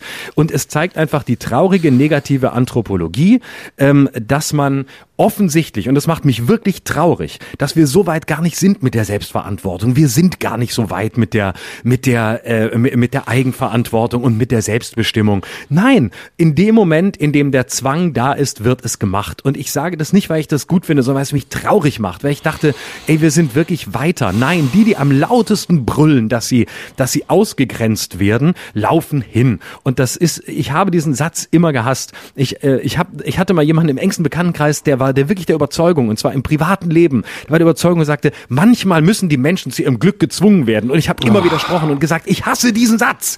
Ja, ich möchte, ich zum Beispiel bin jemand, ich möchte warte, nicht zu meinem Glück ja. gezwungen werden. Und jetzt siehst du, fuck, scheiße, in dem Moment, in dem der Druck steigt, machen sie es. Und das ist doch, ach, das ist irgendwie traurig. So, jetzt Okay, also jetzt reg dich bitte kurz ab. Also erstens, ähm, erschreckt es mich, wie, wie krass radikalisiert du mittlerweile bist. Und Wieso es ist radikalisiert? Lass mich bitte zu Ende reden. Ähm, und, und es ist auch nicht, also es ist auch sehr, sehr einfach, was du gerade sagst. Und ich muss das leider an ganz vielen verschiedenen Stellen korrigieren. Und bitte lass mir dazu die Zeit und äh, bitte. unterbrich mich nicht. also erstens, ähm, ist das, was du forderst, ja, das ist ja grauenhaft. Das ist ja eine Diktatur. Das heißt, du musst die Leute zu ihrem Glück zwingen, wie du es gerade selbst gesagt hast. Stopp, aber, nein. Nein, nein, nein, nein, nein. Ich mich habe jetzt trotzdem, gesagt, obwohl ich dich ich drum gebeten habe, mich zu Ende reden zu lassen. Schreib dein Argument das, auf. Weil es falsch ist, was du, du sagst. Du hast jemanden zitiert, der das gesagt hat. Ist ja auch scheißegal. Ich weiß, was du meinst. Ähm, aber Erstens ist das, was da gerade passiert, äh, 2G, ja noch nicht erwiesen als praktikable beziehungsweise effektive Lösung. Ich bin fest davon überzeugt, dass die Zahlen, die wir im Augenblick haben, trotz einer Impfquote von 70 Prozent nicht allein auf ungeimpfte zurückzuführen sind, sondern dass sie gerade etwas damit zu tun haben, dass viele Geimpfte so sorglos sind, dass sie damit auch ungeimpfte gefährden und sich selbst übrigens auch. Der Anstieg der Zahlen ist also paradox zu dem, was gerade gesagt wird. Und wenn daraus die Erkenntnis ist, dass man die Maßnahmen noch enger schraubt und den ungeimpften noch mehr die Arschkarte zuschiebt und sagt, so, ihr seid schuld, ihr werdet jetzt interniert, ihr werdet zu Hause eingeschlossen, bis die Zahlen wieder runtergeht, dann irrt man sich. Ich glaube, ich bin fest davon überzeugt, dass das nichts mit dem zu tun hat, was gerade passiert. Was gerade passiert, ist eine Folge der Überforderung der Politik, die nicht gesehen hat, dass in dem Moment, in dem sie den Menschen suggeriert hat, dass die Impfung der Schritt in die Freiheit wäre, sie die Menschen auf einen Irrweg geführt hat. Sie hätte den Menschen sagen müssen, die Impfung ist, das hat sie auch gemacht, aber nicht übrigens so propagiert, dass es bei den Menschen auch angekommen ist. Die Impfung ist nur ein Teil der Wahrheit. Die anderen Teile der Wahrheit sind, dass wir alle Maßnahmen, die wir im Augenblick haben, so lange beibehalten müssen, bis die Pandemie vielleicht irgendwann so eingedämmt ist, dass wir uns wieder sorglos auf der Straße Straße bewegen können. Und das ist nicht passiert und es geht jetzt genauso weiter. Du wirst es sehen. Die 2G-Regel wird dazu führen, dass die Geimpften sich noch erhabener und noch sicherer fühlen und sich noch sorgloser in dem Leben bewegen werden, indem sie sich jetzt schon sorglos genug bewegen. Das ist ein ganz wichtiger Punkt. So jetzt sag okay. du deinen, dann sage ich danach weiter. Ich sag auch nicht viel, äh, ganz kurz nur. Ich glaube, dass ähm, die äh, deine Diagnose, die die Geimpften äh, sind quasi diejenigen, die sich erhaben fühlen und und äh, deswegen sorglos leben. Ähm, ich wüsste nicht, dass das, äh, also ich beobachte das nicht. Wir reden jetzt beide von Beobachtung. Ich Na, hab, wo lebst du denn? Ich, ich beide, bitte dich. Also ich Hast erlebe die Mehrheit der Leute überhaupt nicht. Hast du Wetten, nur ausschnittsweise, geguckt? Nur ausschnittsweise, weil ich arbeiten musste an diesem Abend. War kenn, das eine nein, vorbildliche Veranstaltung? 7000 Leute, Gäste, die sich um den Hals fallen und abschlabbern in einer Zeit, in der andere Menschen sich einschränken müssen und Geimpfte und Ungeimpfte unterteilt werden in gut und schlecht? War das vorbildlich? Hallo? Das war eine Katastrophe. Ich ich sehe überhaupt nicht, dass die, äh, dass die, dass die Leute sich, sich sorglos verhalten. Es wird die geben. Ja, natürlich gibt es Leute, die geimpft sind und sorglos sind, aber es wissen alle, dass die Impfung nicht vor Ansteckung schützt und es gibt Impfdurchbrüche und es gibt zahlreiche Florian. Geschichten von Leuten, die sich, äh, die, die. Äh, Florian, da sitzen Leute in einer Halle in Nürnberg dicht an dicht beieinander und singen laut. So ein Tag so schön wie heute, in einem Abstand von zehn Zentimetern, wo jeder weiß, dass Aerosole sich verbreiten und wenn nur ein Superspreader da drin ist, der ganze Laden in die Luft fliegt. Ja. Ist das dann, okay, dann sich zu begrüßen und abzuschlabbern, weil man sich kennt aus irgendeiner Promi-Kaschemme und sich nicht die Faust zu geben und wenigstens den Leuten zu Hause zu demonstrieren? Die Maßnahmen, die wir von euch fordern, halten wir selbst ein. Ist das okay? Nein. Das ist asozial. Ja, die, ja das, das mag ja sein, aber dann guck dir die andere Seite an. Dann guck dir an, dass das Land auf, Land ab, äh, die, die Theater, ähm, egal wie groß, die Hallen nicht voll sind, sondern dass der, ja. jeder Veranstalter sagt, die Leute, selbst egal was wir tun, welche Sicherheitsabstände wir einhalten, die Leute kommen nicht deutschlandweit ja. und zwar genreübergreifend, weil sie, obwohl sie geimpft sind, die Angst haben, dass sie sich anstecken könnten. Und wenn, genau. wenn Häuser, große Häuser sagen, wir lassen, wir lassen vier Leute nebeneinander, die zusammenkommen und die geimpft sind oder nur zwei oder drei und daneben ist ein Platz frei und dann kommen die nächsten zwei, dann gibt es sehr viele Zuschauer, die sagen, dann komme ich nicht, ein Platz ja. reicht mir nicht. Würde ich, auch nicht glaube hingehen. nicht, ich glaube nicht, dass die Mehrheit, ich glaube nicht, dass die Mehrheit der Geimpften sorglos ist. Ich glaube, dass deine Diagnose zu einfach ist. Nee, nee, nee, nee das habe ich nicht gesagt. Ich habe gesagt, die Sorglosigkeit der Geimpften ist ein Teil der Wahrheit, der im Moment nicht ausgesprochen wird. Aber lass okay. mich den zweiten Teil ja, meines Essays ja, ja, ja, noch sprechen. Genau. Mhm. Äh, das Schöne ist ja, dass wir uns auch immer korrigieren können. Ne? Und bitte sag mir, wenn ich irgendwas sage, was dir absurd vorkommt, dann höre ich es mir auch gerne nochmal an oder lass es mir gerne nochmal sagen und korrigiere es. Ist überhaupt kein Problem. Mhm. Aber lass uns doch bitte genauso. konstruktiv bleiben. Mein, mein lieber ja. Freund. Mein lieber Freund, es gibt, dein Diktatorenfreund ist da. Na, nein, es gibt doch unterschiedliche, wir müssen uns doch nicht auf eine ultimative Wahrheit einigen. Es gibt nein, doch ganz viele Fall. unterschiedliche Dinge. Ein Faktor ist, sind die Ungeimpften. Ne? Das wissen wir. Ein anderer Faktor ist die Sorglosigkeit der Geimpften. Das wissen wir auch. Ein anderer Faktor, um jetzt auf unser Grundthema zurückzukommen, der Leute, die Verschwörungstheorien zugeneigt sind, bestätigt, ist eben, wie widersprüchlich auch das in der öffentlichen Darstellung gehandhabt wird. Nehmen wir nochmal das Beispiel Fußball. Jedes Wochenende sind die Fußballstadien bis zum Bersten voll. Und wenn jemand sieht, mit welcher Leichtigkeit dort umgegangen wird, mit einer vermeintlichen Gefahr, vor der auf der anderen Seite gewarnt wird, so als stünden wir vor einer Apokalypse, dann ist es fast schon naheliegend, dass er sagt, hier stimmt irgendetwas nicht. Wir werden, glaube ich, verarscht. Und wenn dann die Politik, die eigentlich das Regulativ sein müsste, sich auch noch oben drauf setzt und immer härtere und drastischere Maßnahmen fordert, dann werden die Leute auch irgendwann wütend und trotzig. Und genau das müssen wir doch vermeiden, indem wir, ich komme jetzt nochmal zu dem Beispiel der Familie mit den Kindern, unseren Kindern sagen, kommt mal bitte alle in die Küche. Ja, wir haben ein gemeinsames Ziel. Wir wollen die Insekten aus dem Zimmer haben. Also lasst uns doch vernünftig darüber nachdenken, wie wir das hinbekommen, damit keiner von euch am Ende darunter leiden muss. Und das tut die Politik im Augenblick nicht. Sie führt auch keinen Dialog mit den Bürgern. Sie verkündet nur noch. Und wenn sie überhaupt verkündet, und sie macht das unter sich aus, sie macht Ministerpräsidentenkonferenzen, die man online nicht sehen kann, zum Beispiel. Warum kriege ich als Bürger nicht das Recht, eine solche Konferenz live mitzuverfolgen? Weil die unter sich irgendwas auszumachen scheinen, wohinter sie in dem Moment nicht stehen, wenn ich es sehen würde.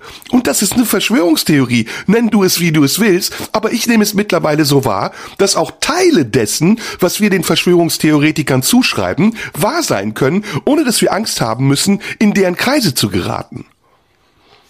Ja, klar, äh, das war ja immer mein Argument. Wir müssen das, was die, was die sagen, uns angucken und ähm, entsprechend äh, ja, aber aber auch identifizieren da, wo es falsch ist und ja. äh, die Argumente, die die richtig sind, dann auch ähm, zeigen, dass sie richtig sind und in welchem Sinne sie richtig sind. Aber die meisten, die meisten bleiben eben im im raunenden und im ahnungsvollen. Ja, und deswegen aber sind wir sprechen eben, das ja jetzt klarer aus. Es sind es sind eben größtenteils keine Argumente. Das ist ja das Problem. Das in diesen Kreisen und das haben wir, glaube ich, schon, schon mal hier gesagt, dass in diesen Kreisen viel wahrgenommen wird, dass da eine, zum Teil eine Sensibilität für Entwicklungen ist, ähm, die wir auch falsch finden. Na, alles richtig, aber ähm, man muss eben auch genau hingucken, was sagen sie wirklich, was behaupten sie da und was machen sie draus. Und da ist eben sehr viel in geschlossenem Weltbild, äh, da ist sehr viel ja. geahnt, geraunt und nicht zu Ende gedacht und argumentativ nicht wirklich, äh, nicht wirklich zerlegt und zum und Teil sondern Gefahr. mit bewusst mit falschen Fakten äh, unterlegt. Und da muss und da man ist auch eine Gefahr. Ne? Man, man muss auch an, man muss auch aufpassen, dass man mit der Einstiegsdroge Kritik oder ähm, in Frage stellen nicht in ein Fahrwasser gerät von Antisemitismus und Rechtsradikalismus. Also schnell kommt dann Rothschild, schnell kommt dann Bill Gates, schnell kommt dann dieses System. Da ja. muss man als derjenige, der äh, verständig ist und bereit zu verstehen, auch Grenzen ziehen können und zu sagen und zu sagen, bis hierhin und nicht weiter. Genau, ja. und äh, der, der Widerspruch ist ja auch wichtig und insbesondere in dem Moment, wenn jemand eben, äh, es gibt ja auch, man, man muss ja auch nicht jeden überzeugen, man kann ja auch die Leute, es, es, es gibt, ähm, äh, es habe ich mal von einem, fand ich mal, von einem Coach habe ich das interessanterweise mal gehört. Ein, sinnvoll, ein sinnvoller Satz von einem Coach, aber nicht, nicht, äh, nicht bei einem, bei, bei dem ich war, nicht von einem von den zehn, die ich für mich um mich herum versammelt habe, äh, sondern äh, der, der sagte mal, ähm, jeder hat das Recht, sein Leben zu versauen. Und das finde ich einen geilen Satz. Also das heißt, man muss auch nicht jeden retten und man, man muss auch nicht jeden zurückholen. Und wenn du merkst, dass jemand wirklich in einer Welt ist, in der ein geschlossenes Weltbild herrscht und in dem Bill Gates und die Rothschilds verantwortlich sind und äh, du, dann, dann gibt es nur noch den knallharten Widerspruch zu sagen, pass auf, sorry, das ist Blödsinn und das ist gefährlich und ähm, das ist nicht, darüber kann man mit dir nicht diskutieren und das, das, das diskutiere ich auch nicht. Das findet hier auf einem Level statt. Da endet auch das Gespräch. Und da muss man auch nicht immer da sitzen und sagen, ah ja, wir müssen jetzt aber jeden und wie können wir? Ich bin sehr dafür, so viele Leute wie möglich zu integrieren. Deswegen vorhin die Frage, wo sind eigentlich die großen Reden? Wo sind eigentlich ja. die großen Ansätze?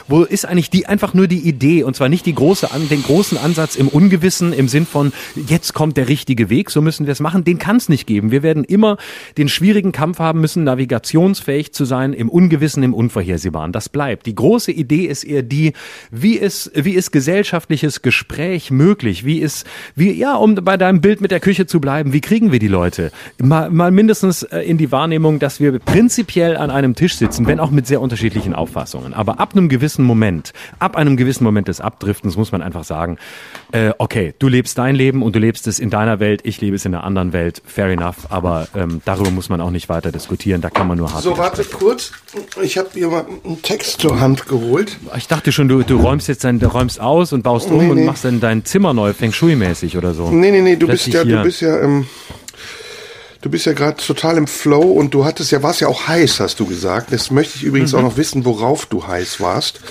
Mhm. Schließ dich übrigens schön an unser Thema an. Ah, sehr gut. Ähm, ich will nur mal gucken, ob du diesen Text kennst. Hm. Zitate raten. Oh ja, da habe ich Lust drauf. Los.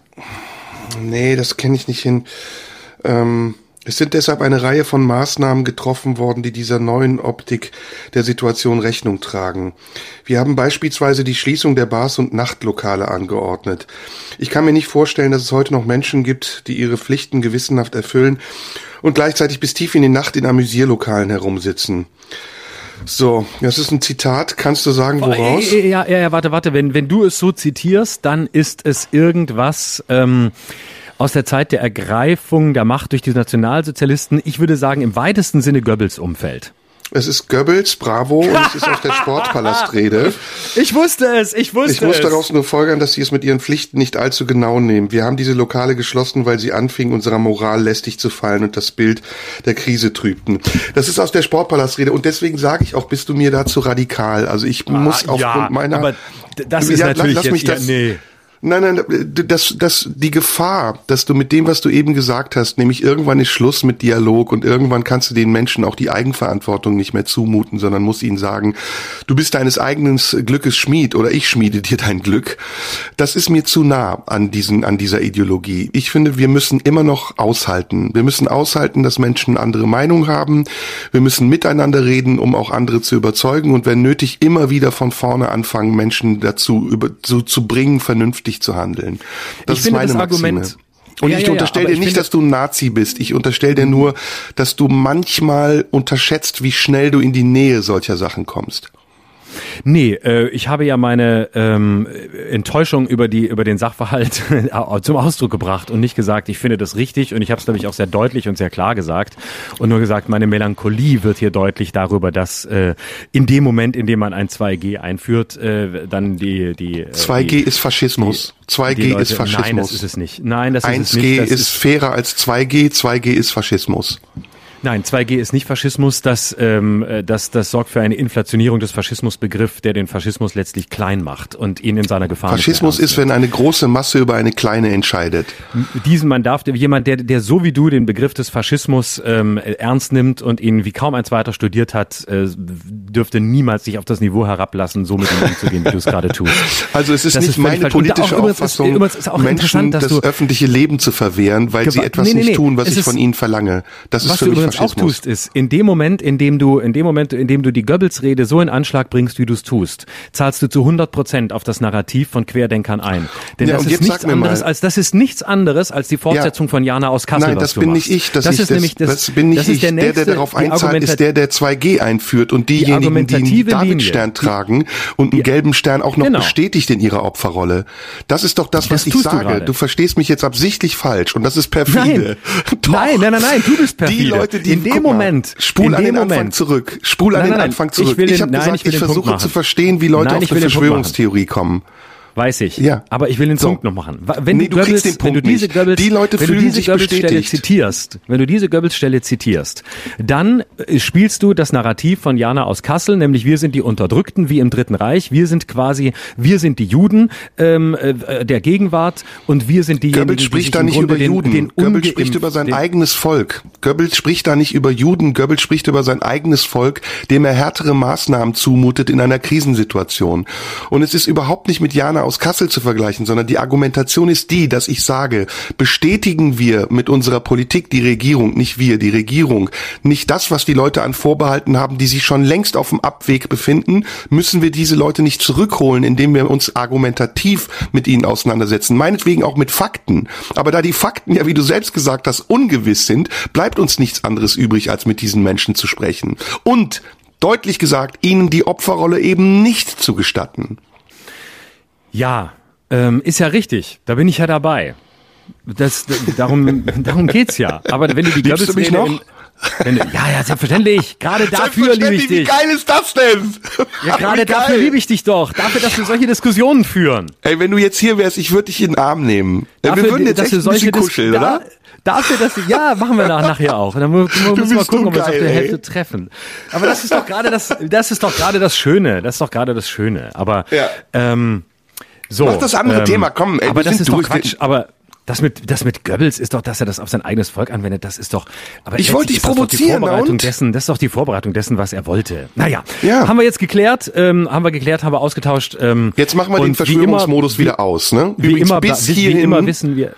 Ja, ne? wir wissen, wir beide, wir wissen natürlich beide, in der Mehrheit aller unserer Argumente werden wir uns am Ende getäuscht haben. Und genau deswegen ist es so schön, in der Unvorhersehbarkeit dessen, was passiert und im Wissen dessen, wie vorübergehend alle Positionen sind, sie mindestens vorübergehend einzunehmen. Ja, und nochmal betonen, ne? wir haben von Anfang an gesagt, dass wir hier ein Spiel spielen. Und das Spiel ist jetzt zu Ende und wir kommen zum nächsten Thema. Genau, und jetzt kommt es zum ernsten Teil.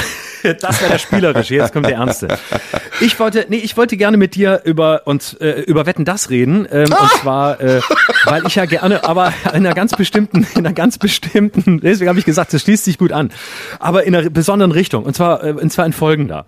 Ähm, ich äh, habe es wie gesagt äh, nur ausschnittsweise gesehen, weil ich an diesem Abend auftreten musste ähm, und wie immer redet man natürlich am liebsten über die Dinge, die man nicht gesehen hat und über die man gar nicht reden sollte. Denn ich möchte ein, über einen Aspekt mit dir reden. Ich möchte darüber reden, dass 14 Millionen Menschen zugeguckt haben, äh, dass es einen Marktanteil von 52 Prozent gab, was wirklich sensationell sensationell ist. Also das nannte man früher, als es noch drei Programme gab, schon einen Straßenfeger. Also Wetten, das hat wirklich alles eingelöst, was man sich jemals davon besprochen hat. Also ich glaube, die größten Träume des ZDF sind an diesem Abend in Erfüllung gegangen. Und ich weiß gar nicht, ob sie sich das überhaupt hätten träumen lassen. Und ähm, jetzt sehen wir also diese Quote. Besonders interessant, auch über 50 Prozent Marktanteil bei den 14 bis 49-Jährigen, also in der sogenannten jungen Zielgruppe, zu der ich übrigens noch gehöre, du schon nicht mehr. Ähm, so, und jetzt finde ich. Ist es nicht? Ist es da? Sagt, was sagt uns dieser Abend? der musste sein, mein. Der musste sein, Josef. Den musste ich dir reinmachen. Ja. Pass auf, jetzt, jetzt ist für mich die Frage. ein kleiner Kapverden-Diktator, echt. Äh, ich bin Balearen-Diktator, das wäre mir wichtiger. Bongo Bongo Schröder. Ich bin, ich bin Malle-Typ, das weißt du doch. Also, was sagt uns das? Meine These ist, dieser Abend mit dieser Einschaltquote sagt uns mehr über unsere Gegenwart als alle Diskussionen, die wir in den letzten 41, heute 42 Folgen hier geführt haben. Mhm. Das sagt uns alles. Ein 71-jähriger Moderator, der sich regelmäßig hinsetzen muss, weil er nicht mehr drei Stunden lang stehen kann, obwohl er überziehen will und das auch schon mit Ansage macht. Ein 71-jähriger Moderator, der rauskommt und sagt, Herrschaften, gendern, es ist mir wurscht. Äh, und ich lasse mir auch nicht von Influencerinnen sagen, was ich denken soll. Herrschaften, ich red, wie ich red, ich mach, was ich mach und das ist gut so. Und das war ja im Grunde genommen das, was er ausgesagt hat, hat bei, bei Spiegel Online nochmal einen langen Text dazu geschrieben, um für die, die ein bisschen mehr lesen wollen, das nochmal zu erklären. Also mir ist Gendern scheißegal, mir ist dieses ganze Diversity-Ding scheißegal, ist mir überhaupt alles scheißegal. Ich bin der Tommy, ich bin 71 Jahre alt, Ober, über, Überschrift, ich bin cringe, ich bin Boomer und ich stehe dazu und ich schäme mich keine Sekunde dafür. Aber ohne sich jetzt mit einem Lager gemein zu machen und prinzipiell irgendwie gegen das Gendern zu sein, sondern einfach nur, es ist mir scheißegal. Und ich glaube, damit hat der Typ unsere Gegenwart an in wenigen Sätzen beschrieben. Es ist mir scheißegal. Es ist mir alles wurscht. Ich bin der Tommy. Ich bin, ich gehöre zur kaufkräftigen Generation. Äh, zu der gehört ihr auch. Und die Jüngeren finden es auch geil. Alle Diskussionen, die wir führen, sind im Grunde Nebenschauplätze. Das ist es. Wir wollen uns wohlfühlen. Wir wollen drei geile Stunden. Wir warten alle auf die Baggerwette. Ähm, und lasst uns in Ruhe mit dem ganzen Scheiß. Gemütlichkeit, äh, auch in der jüngeren Generation. Und Opa erzählt noch mal ein bisschen vom Krieg und dann ist der Abend gelaufen. Ist das nicht eine erstaunliche Diagnose über unsere Zeit? Ja, total. Ähm, und ich habe eigentlich nicht viel dazu zu sagen und ich würde gerne dir was vorlesen mhm. was es eigentlich auf den Punkt bringt. Mhm. Ähm, ich hatte übrigens auch das Thema vor, ich wollte mit dir ein Spiel spielen, aber das machen wir am Ende. Und zwar so ein mhm. Frage-Antwort-Spiel, wie es immer in Interviews ist, wo du nur einen Begriff bekommst und in einem Satz darauf antworten musst. Mhm. Ähm, ich versuche es mal komprimiert vorzulesen. Der Text ist von Hasko Baumann. Äh, ich weiß nicht, ob du Hasko kennst. Ähm, sehr, sehr guter Freund von mir, der mit mir zusammen meine DVD ähm, gemacht hat, die ähm, Aufzeichnung aus Düsseldorf vom letzten Programm. Ah, Kennst das du? ist der, warte, ja, das ist der großartige Regisseur von, von einer meiner Lieblingsreihen, nämlich Durch die Nacht mit, ne? Genau, Hasko hat Durch die Nacht mitgemacht, genau. Genau. Liebe Grüße, Mensch. Bin, liebe Grüße, ich bin riesiger Fan dieser dieser äh, dieser Reihe gewesen und ich habe ihn immer ich habe ich dachte gerade warte mal, woher kenne ich den Namen und ich habe ihn immer im Abspann gesehen. Das ist wirklich eine der gibt's das noch eigentlich? Läuft das, das gibt's noch, noch aber noch? Hasko macht das nicht mehr. Wir ähm, haben ja zusammen auch eine Reihe gemacht, die auf meiner Website äh, nur zu sehen ist, Serdas Deutschland, aber wir werden in Zukunft sicher auch noch viel zusammen machen. Hasko ist ein ganz ganz toller Mensch, den wir von hier aus gemeinsam grüßen. Ja, unbedingt. Ich, ich kenne ihn nicht persönlich, aber Grüße wir lernen ihn bestimmt kennen. Ich gestatte mir mal aus seinem Text zu lesen, den er zu dieser Sendung äh, auf Facebook veröffentlicht hat. Mhm. Die ersten 15 Minuten ein absolutes Stahlbad. Gottschalk positioniert sich, nachdem er die nicht enden wollenden Standing Ovations eines besinnungslosen Publikums gönnerhaft entgegengenommen hat, beherzt als unbelehrbarer weißer alter Mann. Gendern, Shitstorm, er hat ein Alter erreicht, in dem ihm das alles herzlich egal ist. Er klingt auch recht speichelig, mit geschlossenen Augen denke ich oft an Inge Meisel. er wirkt fahrig, unkonzentriert, planlos, schaut oft hilfesuchend auf seine Moderationskarten oder in den Teleprompter und scheint manchmal gar nicht so genau zu wissen, wer und was als nächstes kommt. Es ist ja auch herzlich egal. Soll ich weiterlesen? Ja, ja, ja. Michelle Hunziker fungiert dabei als eine Mischung aus Assistentin und Altenpflegerin. In ihrem übermotivierten Bemühen, dem alten Herrn durch die Sendung zu helfen, mutiert sie zur menschgewordenen Wurzelbehandlung. Sie moderiert Tommy und die Show kaputt mit allen Standards, die man im Kurs Moderation 101 gelernt hat. Also das Geschehen zwanghaft hochjissen. Sensationell, einmalig, das ist doch nicht zu glauben. Sowas hat es noch nie gegeben. Und jede Menge Fragen zu stellen. Zum Beispiel, wie kommt man auf sowas? Auch wenn die Kandidatinnen gerade erzählt haben, wie sie auf sowas gekommen sind. Soll ich weiterlesen? Es, es, es wird immer besser. Ja, mach noch kurz, ja. Gottschalk selber, na ja, halt wie man's kennt, schmierige Altherrenwitze, viel früher war alles besser und weitgehendes Desinteresse an Menschen, die nicht Thomas Gottschalk sind. Bei Heino Ferch musste ich schmunzelt daran denken, dass der mal ernsthaft als deutscher Bruce Willis gehandelt wurde. Da nennt Gottschalk ihn auch schon den deutschen Bruce Willis. Den Namen von Ferchs Schauspielkollegin Svenja Jung vergisst Tommy sofort wieder, aber Hunziker fängt das ab, indem sie zu Jung sagt, du hast unglaublich viel Ähnlichkeit mit der jungen Jodie Foster. Mehr Cringe geht nicht. es ist ein wunderbarer Artikel, ich will ihn jetzt ja. nicht zu Ende lesen, weil er noch zu lang ist und das gibt genau wieder, was ich empfunden habe. Und mhm. der letzte Satz in Haskos Kritik ist, ich würde es gern wieder gucken, aber bitte ohne Michelle Hunziker. ich dachte, jetzt kommt ohne Gottschalk, aber, aber letztlich ist es, ich glaube, das, das, das bedient eine, eine, eine Sehnsucht, die man gar nicht äh, groß genug äh, äh, halten kann und wo man gar nicht genug daraus lernen kann. Also ähm, so richtig diese ganzen Ideen sind ähm, äh, und, und, äh, und so wichtig sie auch sind, alles, was wir diskutieren, äh, Diversity, all diese Themen. Und du siehst äh, tatsächlich auch wieder mit einer gewissen Ernüchterung und mit einer, mit einer gewissen Melancholie siehst du, okay, that's the fucking point. Es wünscht sich eigentlich ein ganzes Land, ich übertreibe jetzt bewusst nicht ein ganzes, aber aber ein Großteil eines Landes, es wünscht sich ein Großteil eines Landes eigentlich Gottschalk zu sein. In der Souveränität eines alten weißen Mannes zu sagen, ich stehe über allem drüber. Shitstorms, das ganze Geschrei, das ganze Gebrüll, es ist mir alles egal. Äh, zurück in Pink, zurück in eine Harmonie, zurück in eine Vergangenheit, in der aber groß waren. Helene Fischer als die einzige, die das noch hochhält, auch vollendete Harmonie. Alles ist irgendwie gut, alles ist plüschig. Und ähm, dann noch aber, äh, geh aufs Ganze als Sendung kommt zusätzlich nicht zurück. Es ist alles, es ist ein, ach, es ist die Überschrift ist Nostalgie, raus aus einer Zeit der Unsicherheit, raus aus einer Zeit der Ungewissheit, zurück in eine Vergangenheit, die es zwar nie gab, die in der Erinnerung immer viel schöner ist, als sie damals wirklich war, weil man damals natürlich auch voller Sorge auf alles geblickt hat, aber damals war es irgendwie gut. Es ist auf der einen Seite finde ich es einfach lustig und auf der anderen Seite irgendwas daran berührt mich aber auch in so einer ja, in so einer, ich finde es auch, ich finde auch diese so sehr Wirklichkeitsleugnung oder sagen wir mal Ausflucht aus der Wirklichkeit zurück in eine verzauberte Welt zum Menschen gehört und wichtig ist für Stunden und für von mir aus auch für Tage und Wochen. Es zeigt aber, glaube ich, schon diagnostisch auch ein, äh, ein gefährlich, man könnte es auch gefährlich regressives Bewusstsein sein, nämlich ähm, der Wunsch zurück, äh, zurück, in, zurück in die Zukunft, zurück ins Heimelige, zurück dahin, wo es irgendwie angeblich mal besser war. Ich finde es nicht ganz ungefährlich auch, wenn man es auf einer tieferen Ebene sieht. Da sind wir wieder bei Goebbels.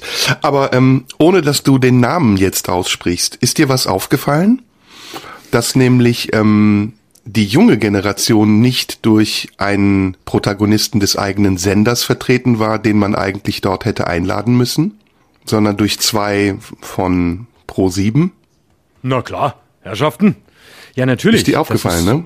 Ist mir natürlich aufgefallen. Aber das sind natürlich mhm. auch die beiden, äh, von da sollte die junge Zielgruppe rangeholt werden und das, das wurde sie auch, aber das sind natürlich auch die beiden, die äh, einen ähnlich, ähnlich spielerischen Ansatz äh, verfolgen, ähm, wie Gottschalk selbst. Ne? Also nee, aber das meinte ich nicht. Du hast, glaube ich, meine Andeutung nicht verstanden, war, oder? Ich, doch, doch, doch, aber äh, habe ich sehr genau verstanden. Ähm, die, die Erben äh, dessen, was, was er äh, unter Fernsehen versteht, nämlich Herausforderungen, Spiel und Spaß mit Tommy, das ist eben Spiel und Spaß bei Pro7 heute. Und den aber Spiel schon ein Schlag in die Fresse, oder? Im also wenn ich Laden derjenige gewesen wäre, hätte ich gedacht, naja, dann nimmt mich naja, jemand nicht ernst. Aber im eigenen Laden hat man in der Generation auch keinen, der für Spaß steht. Ja, in der Generation hat man auf jeden Fall jemanden und der für Spaß steht. Gerade wenn du die letzte Folge gesehen hast, ist es jedenfalls ein penelahafter Spaß, aber Spaß soll es jedenfalls sein. Ähm, Spaß ist es aber nicht. Ähm, es ist Moralismus. Hm. Komm, lassen wir es. Spaß ist ich, was anderes, ne? So, jetzt keine Namen, aber doch paar. Äh, äh, wenn Sie es wissen, wer gemeint war, schicken Sie uns eine Postkarte mit frankiertem Rückumschlag an Instagram at Schröder Live. Herrschaft. Sag mal ähm, noch ein Thema, weil ich hatte nämlich wollte ja dieses Spiel noch spielen. Ähm, aber äh, hast ja, du du hast noch ein Thema bestimmt, oder? Ja, ich habe ansonsten noch ein bisschen, bisschen Kleinzeug, aber äh, wetten das und die und das, was wir, was wir daraus lernen können, ähm, ist doch, äh, fand ich, war, war eigentlich mein, mein Hauptthema heute. Und ansonsten habe ich noch ein bisschen Corona und noch ein paar Kleinigkeiten. Aber lass uns erst noch das Spiel machen und dann komme ich noch zu einem, äh, zu dem, zum Rest, den ich noch habe. Gut, ich sag dir einen Begriff, du sagst einen Satz. Mhm. Dann sagst du mir einen Begriff, ich sag einen Satz. Okay? Okay. Messerattentat. Ein Beispiel für Aufregung in einem Raum, in dem keine Aufregung besser wäre. Du bist dran. Jeder drei Begriffe. Okay. Muss es was von dieser Woche sein oder kann es was anderes sein? Ist egal. Sein? Das, was, was du willst. Wäre natürlich gut, wenn es von der Woche wäre. Kann man als Rubrik dann immer einführen am Ende. der, Be der Begriff der Woche. Ähm, das, warum ich auch mit dir reden wollte. Ähm, Lars Klingbeil. Langweiler vor dem Herrn. ist mein Satz. Okay. Helene Fischer. Ähm, der Inbegriff ähm, des Kuscheligen, des, der, der Inbegriff des Reaktionären im Mantel des Kuscheligen. Mhm. Du deinen noch? Äh, Finanzministerium. Äh, FDP. ist kein Satz. Ein Wort ist kein Satz, hat mein Deutschlehrer wird auf jeden immer Fall, gesagt. Wird auf jeden Fall die FDP bekommen, ist mein Satz. Mhm. Äh, noch was? Hast du noch einen? Ja, Oder? ich habe noch einen letzten Satz. Ähm, mhm. Aber das ist weit weg für dich. Novak Djokovic bei den Australian Open. Ist mir scheißegal. Gut, okay, du weißt nicht, worum es geht. nein, ich habe mich, nein, nein, also das ist Tennis, ne? Oder ist das Fußball? Na, Novak Djokovic erwägt, äh, die Australian Open abzusagen, weil er ungeimpft ist. Ach guck, ach guck jetzt. Und er ist die Nummer jetzt, eins der ich, Welt. Ich, oh, siehst du, habe ich nur, es ist mir wieder das Thema, von dem ich keine Ahnung habe. Letzter oh, Begriff, ja. du, komm. Ähm, die Pest. Habe ich immer für weit weg gehalten, und sie ist doch näher, als ich dachte. Schön offen formuliert. Mm, mm, aber ist wirklich mm. so. Also ich habe das mit der Pest, äh, habe ich auch tatsächlich so gedacht die letzte Zeit, dass wir so eine Art moderne Pest erleben gerade. Weil es hört auch nicht auf, ne? Es wird immer schlimmer und es zieht sich und man weiß nicht, geht das nächstes Jahr so weiter? Es ist Horror, oder? Ja, total. Camus lesen. Camus lesen ja. ist die Lösung. Ja, ja, ja. Sag mal, sollen wir, wir sind ja fast durch eigentlich, ne? Ja, beim letzten, letzte Woche haben wir so lang gemacht, dann müssen wir jetzt diese Woche machen wir heute mal ein bisschen kürzer. Meine Themen wären noch gewesen, aber da können wir auch nächste Woche drüber reden. Sag mal, ähm, sag mal. Warum wollen, warum wollen alle ins, warum wollen alle Finanzminister werden? Was ist eigentlich los? Ähm, warum interessieren sich alle wollen, alle wollen ins Finanzministerium? Lindner wollte es, Habeck wollte es auch, wird's jetzt wohl nicht.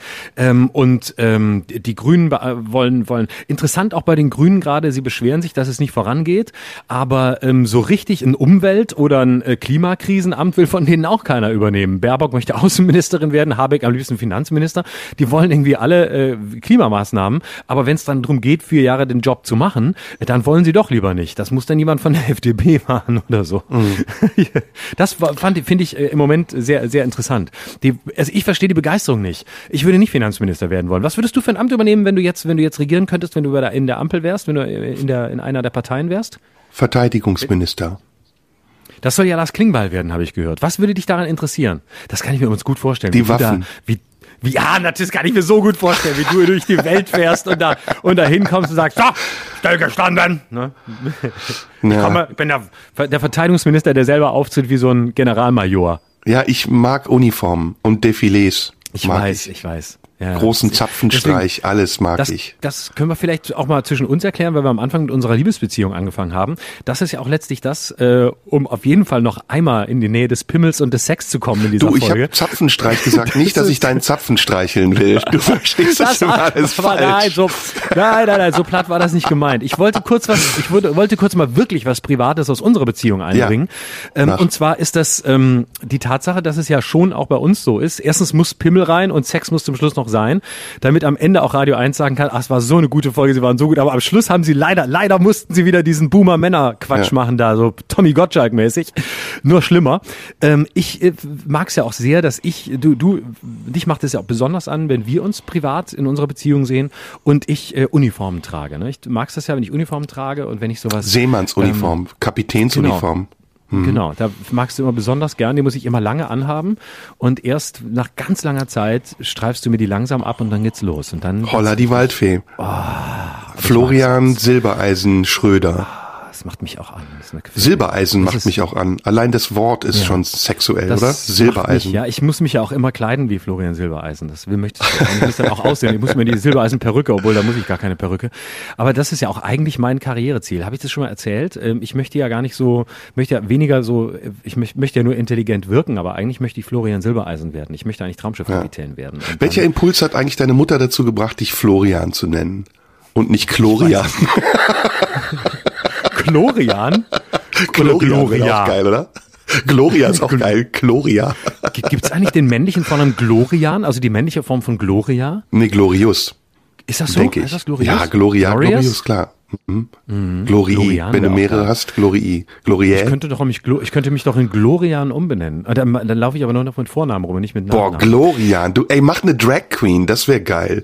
Mach doch Glorian. mal eine Show, wo du anfängst als Kapitän und dann äh, hast in der Zwischenpause, so, so ein zweiter Akt bist du nackt. Zweiter Akt nackt und im mhm. dritten Akt machst du eine Metamorphose und wirst tatsächlich Glorian, wirst eine Drag Queen. Oh ja.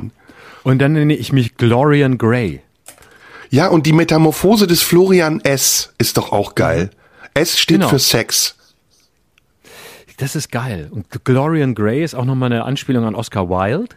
Und ähm, das Dorian, The Glorian Grey, da kann man noch was draus machen. Wenn ja, man Oscar Wilde aktualisiert auf Drag Queen und dann. Kann ich da Regie machen? Ja, natürlich. In so einem, in so einem Ledersuit, wo hey. die Arschbacken frei sind, mit so einer Kappe. Hm. Sei mein Regisseur, mach mit mir, was du willst. Nicht nur, wenn ich Uniform im Bett trage, wenn wir uns sehen, mach es auch, wenn wir zusammenarbeiten. Wir werden so ein, wir werden so ein Pärchen, das das äh, Bühne und Bett nicht mehr trennt, sondern, weißt du, so wie Helene Weigel und Bernd Brecht, wie, Aber und wenn, wie Kai und Lore Lorenz am Komödien. Er macht noch Regie einen abschließenden Tipp. Und sie, und sie tritt auf. Und ich bin sie. Und, und ich habe noch einen abschließenden Tipp. Und wenn alles schief geht, schreiben wir ein Buch über unsere Depression. Ist das nicht eine geile Idee? Das sollten wir sowieso machen. Ich habe den Vertrag übrigens schon gemacht. Ich habe Kontakte Gut. zu Verlagen. Sehr gut, dann lass uns das hiermit beenden. Die Leute können sich drauf freuen. Demnächst breiten wir hier unser Schicksal aus. Betroffenheitslyrik so ist doch immer noch das Effektivste. Florian, auf, danke kommt dir. auf jeden Fall am besten an. Betroffenheitslyrik oder was über Meinungsfreiheit schreiben, das funktioniert auch gut. Habe ich gehört, aber ich weiß nichts Näheres. So, danke dir war's. für dieses hochgradig erregende Gespräch in jeglicher Hinsicht. Absolut. Komm schnell vorbei, sonst muss ich wieder allein. Ja, bleib unter der Decke und halt's warm, okay? Okay. Alles da, mache ich. Okay. Bis nächste Woche. Wir sind dann wieder Woche. hier. Tschüss. Tschüss. Tschüss. Das war Schröder und Sumunju. Der Radio 1 Podcast. Nachschub gibt's in einer Woche.